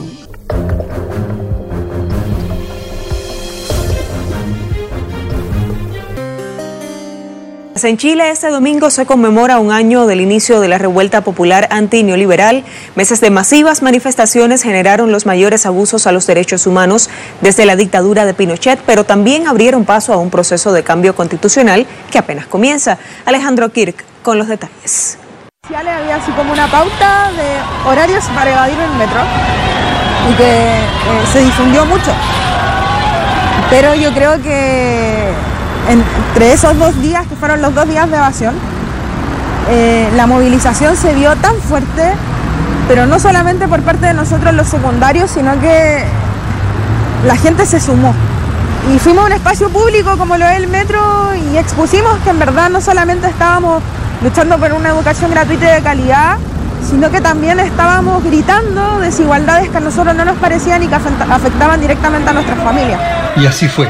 Tras una pequeña alza en la tarifa del Metro de Santiago en octubre de 2019, los estudiantes secundarios marcaron la pauta política de Chile, aunque hoy nadie los tome en cuenta.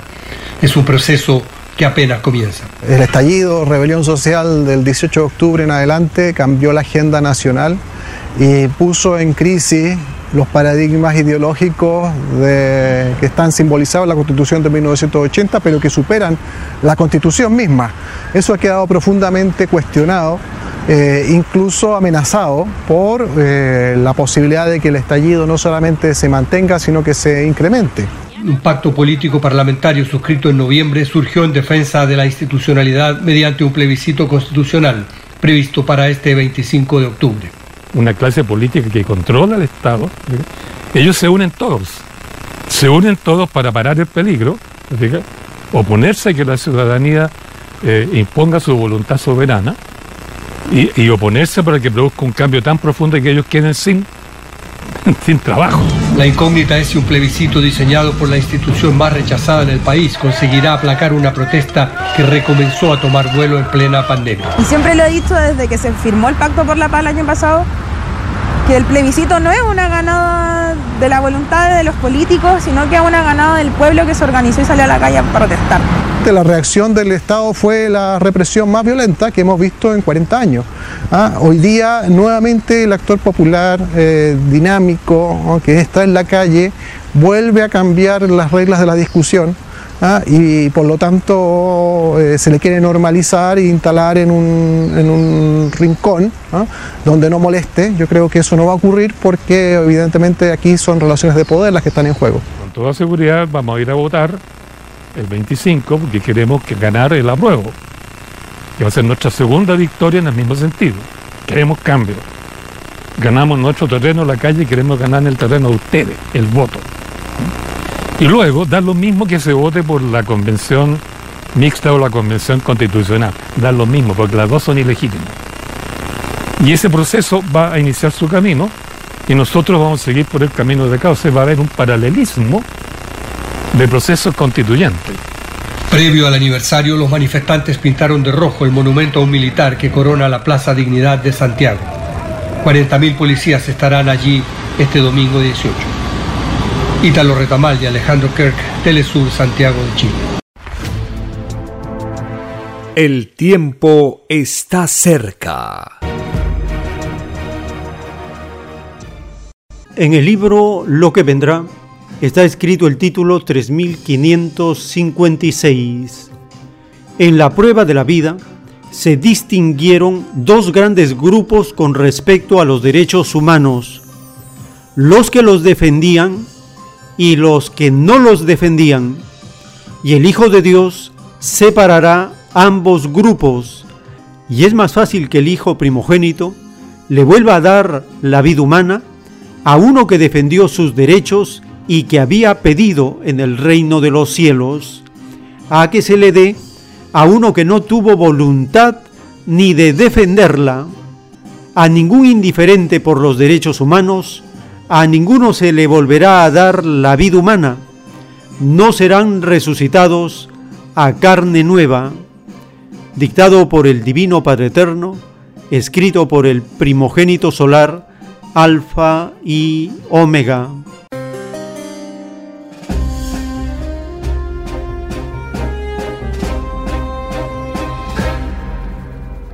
Dos grupos, los que defienden a los derechos humanos, no solo de boca, sino también con los hechos. Es el caso comparativo de la realidad del rebaño de Cuba. Compartimos una nota del sistema informativo de la televisión cubana. En ella se informa cómo la llamada comunidad internacional reconoce los logros de Cuba en derechos humanos.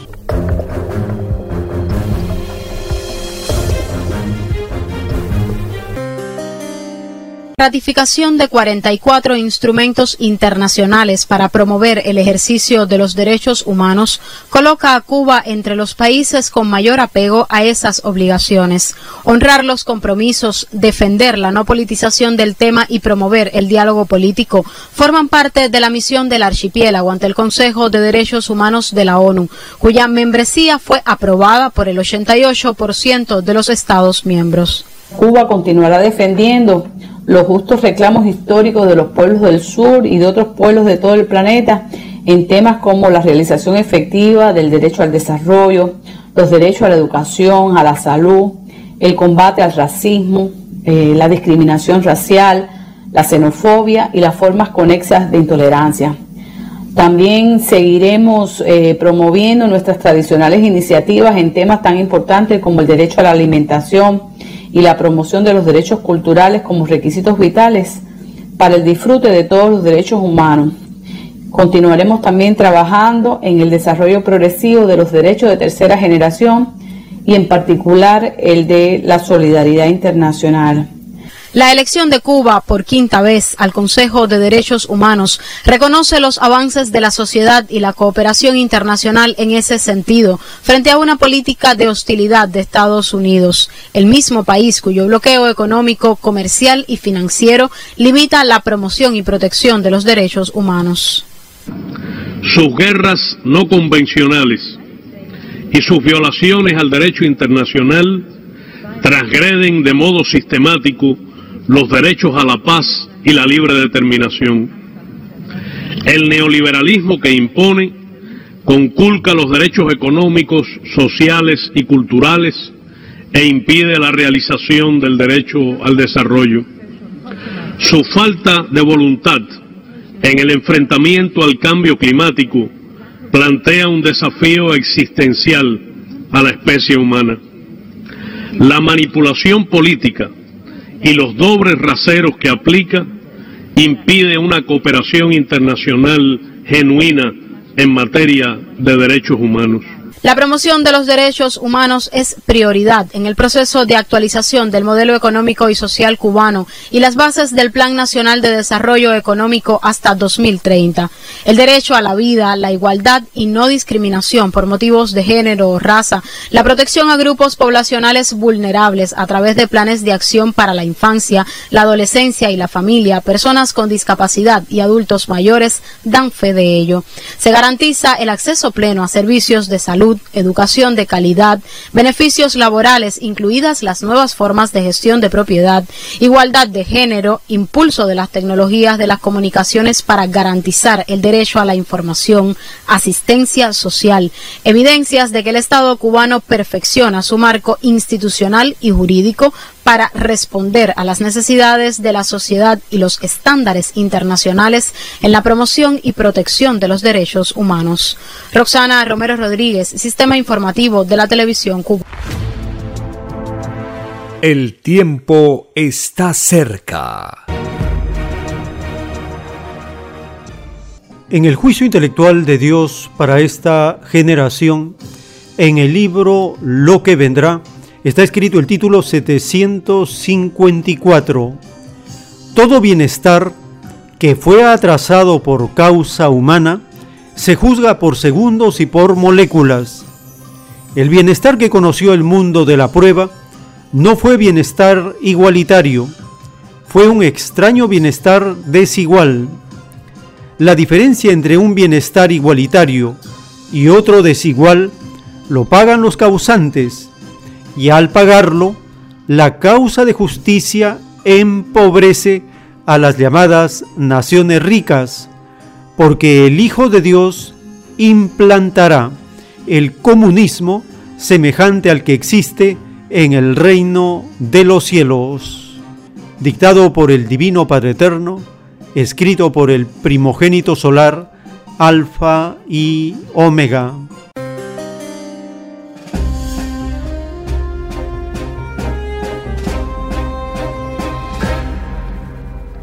El bienestar igualitario y el bienestar desigual.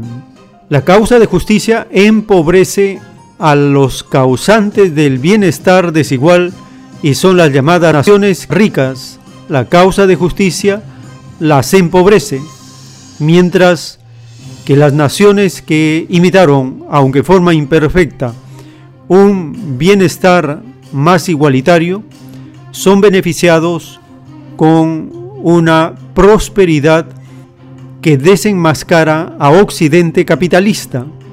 El canal de la televisión alemana publica una nota informando de la realidad de China, le llama la pospandemia, mientras en Occidente se habla de la segunda ola, la tercera ola, del rebrote de este virus en China se está hablando de la post-pandemia por el manejo colectivo que ha tenido esa nación para enfrentarse al virus.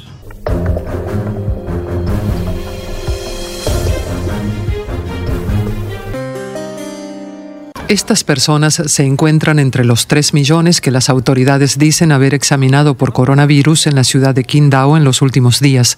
Con apenas 12 casos confirmados, hubo una campaña masiva. Esto explica por qué las nuevas infecciones siguen siendo muy bajas en China y por qué su economía ya está pasando a la era post-pandemia.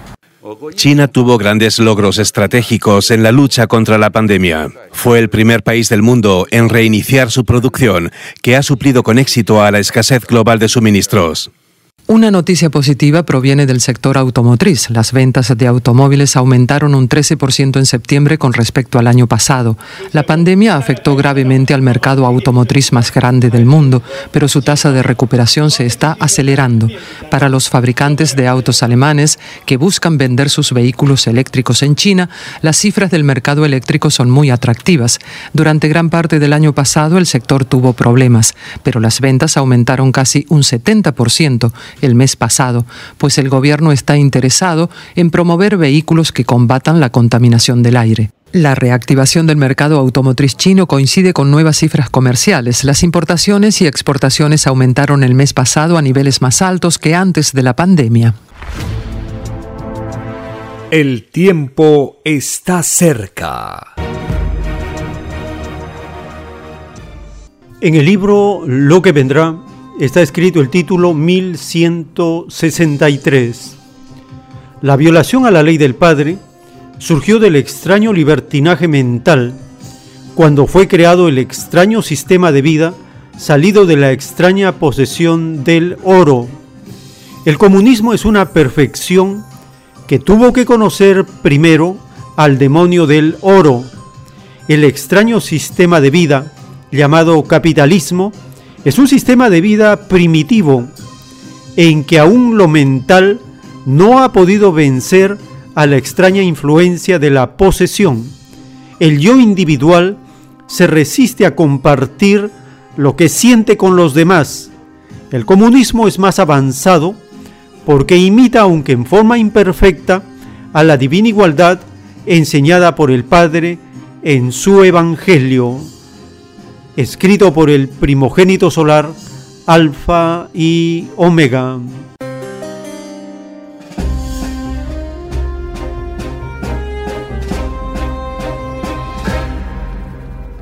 Este título nos habla de dos momentos que tuvo la filosofía que trata de imitar la igualdad.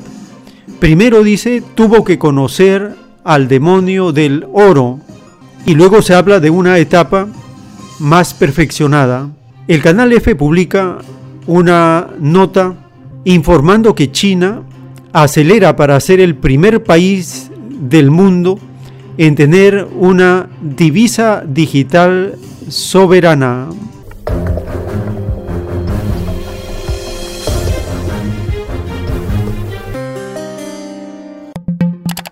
China pisa el acelerador para convertirse en el primer país del mundo en lanzar una divisa digital soberana respaldada por el Banco Central, de la que esta semana está llevando a cabo la primera gran prueba pública, repartiendo 1,3 millones de euros a 50.000 participantes.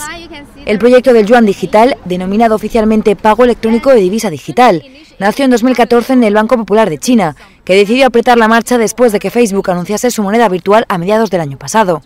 China no es el único en esta carrera, pero sí parece ser el país que la lidera, con pruebas de campo como la llevada a cabo estos días en la ciudad suroriental de Shenzhen.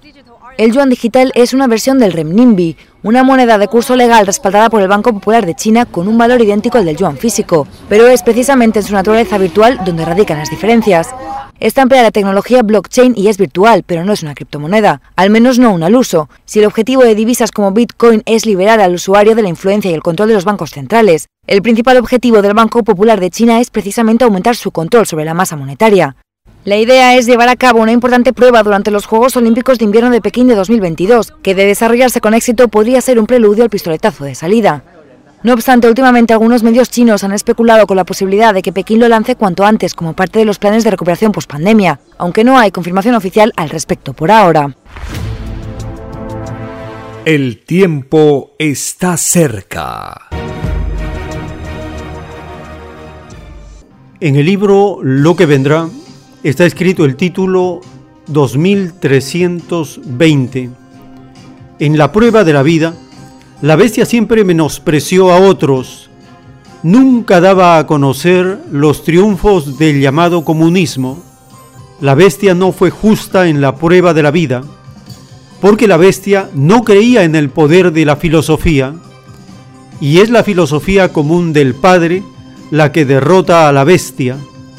A los miembros de la bestia se les descontará por segundos todo el tiempo en que menospreció el mérito de otros. Es más fácil que entren al reino de los cielos los que enseñaron al mundo las experiencias contenidas en los triunfos meritorios de otros, a que puedan entrar los que se tomaron el extraño libertinaje de callarlos. Escrito por el primogénito solar, Alfa y Omega.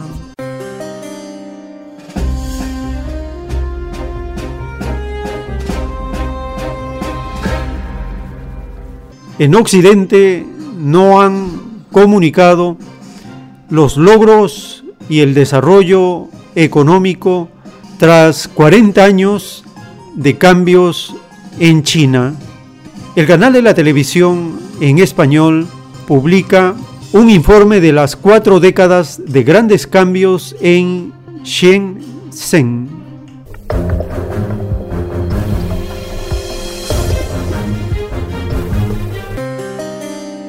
Pocas ciudades chinas han cambiado tan drásticamente en los últimos 40 años como Shenzhen. A continuación, un repaso a las diferencias entre el pasado y el presente de la ciudad y a los motores que generaron esa transformación. Este es el corazón del sector tecnológico de Shenzhen. Con más de 200 parques industriales marcados en el mapa del distrito Nanshan, el área tiene más de mil compañías en ciernes o startups de alta tecnología. La ciudad es un modelo de alta tecnología para China, al tiempo que cientos de rascacielos futuristas dan forma al paisaje urbano. No obstante, hace tan solo 40 años no había nada más que un pequeño pueblo del otro lado de la región administrativa especial de Hong Kong, un pueblo que se convirtió en el centro de atención después de que China lo designara como la vanguardia de la reforma y apertura del país. ¿Cómo fue que innovamos la estructura para liberar el potencial de productividad de la zona económica especial? El concepto no tenía precedentes en ese entonces. La única manera de explorar era mediante prueba y error. Desde la primera emisión de acciones al establecimiento de su primera bolsa de valores, la ciudad ha estado avanzando a un ritmo que se conoce como la velocidad de Shenzhen. Es la primera ciudad en el país en reformar un sistema de distribución del ingreso y la primera en comenzar las licitaciones de proyectos. Shenzhen ocupó más de mil sitios principales en los rankings de reformas integrales a nivel nacional en los últimos 40 años. Tan solo en marzo de este año, la sureña ciudad dedicó mayores esfuerzos a la optimización del ambiente empresarial y puso en marcha una serie de proyectos similares en los ámbitos de salud, presupuesto fiscal y gestión de la tierra. Debemos acelerar la reforma y apertura a fondo en Shanghai y trabajar junto a la RAE de Hong Kong y la RAE de Macao para abrirnos más al extranjero y darle un mejor uso a los recursos globales con el fin de continuar apoyando el desarrollo de la gran área de la bahía Guangdong-Hong Kong-Macao. Más que tan solo ser una ciudad densamente poblada en China, Shenzhen ha dependido en gran medida de la innovación. Es líder en áreas como los metamateriales, la secuenciación genética y la producción de pantallas flexibles, y es hogar de gigantes de la tecnología como Huawei, Tencent y DJI. Nuevas empresas han aparecido como familias de hongos bajo el clima subtropical de Shenzhen. Es hogar de aproximadamente 17.000 startups de alta tecnología con un valor de producción de aproximadamente 2,62 billones de yuanes o 391.354 millones de dólares estadounidenses. Se han construido más de 46.000 estaciones base de tecnología 5G, lo que la ha convertido en la primera ciudad en China en tener cobertura de redes 5G a gran escala.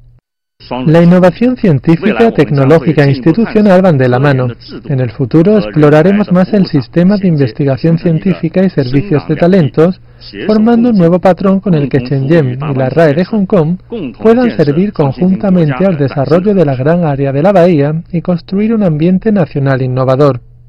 Hace un año, Shenzhen fue designado como una zona piloto de demostración para preparar tareas más urgentes en la agenda de la ciudad. Fue de 0 a 1 como el motor central de la gran área de la bahía y se espera que en el futuro convierta al área en un grupo de vibrantes ciudades de clase mundial. CGTN, en español. El tiempo está cerca. Hemos compartido en esta edición el recuerdo que nos hace el Padre Eterno de cómo hubiera sido nuestra vida si hubiéramos dedicado todo nuestro tiempo al estudio de las escrituras, ilustrado nuestra fe y fortalecido nuestros ideales en defensa de lo de Dios. Estos programas van todos los sábados de 8 a 10 de la mañana y los domingos una jornada de 10 a 1 de la tarde.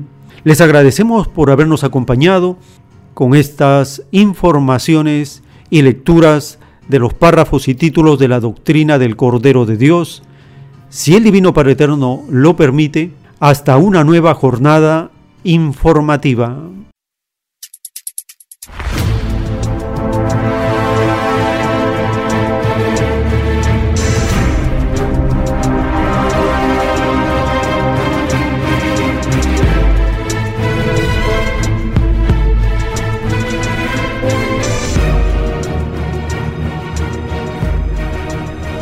Porque la vida en desarrollo no se detiene en ningún instante. Porque el poder filosófico de las masas encuentra el hilo de la ley común de la naturaleza. La igualdad triunfa en la prueba de la vida. Por el principio de un nuevo amanecer en la historia humana, hemos presentado El tiempo está cerca. Para ver el reino de Dios, para vivir el nuevo estado de cosas del nuevo mundo. Visite www.alfayomega.com y descargue gratis todos los libros en PDF. Vea y lea los libros digitales en formato EPUB y disfrute la lectura de la ciencia celeste.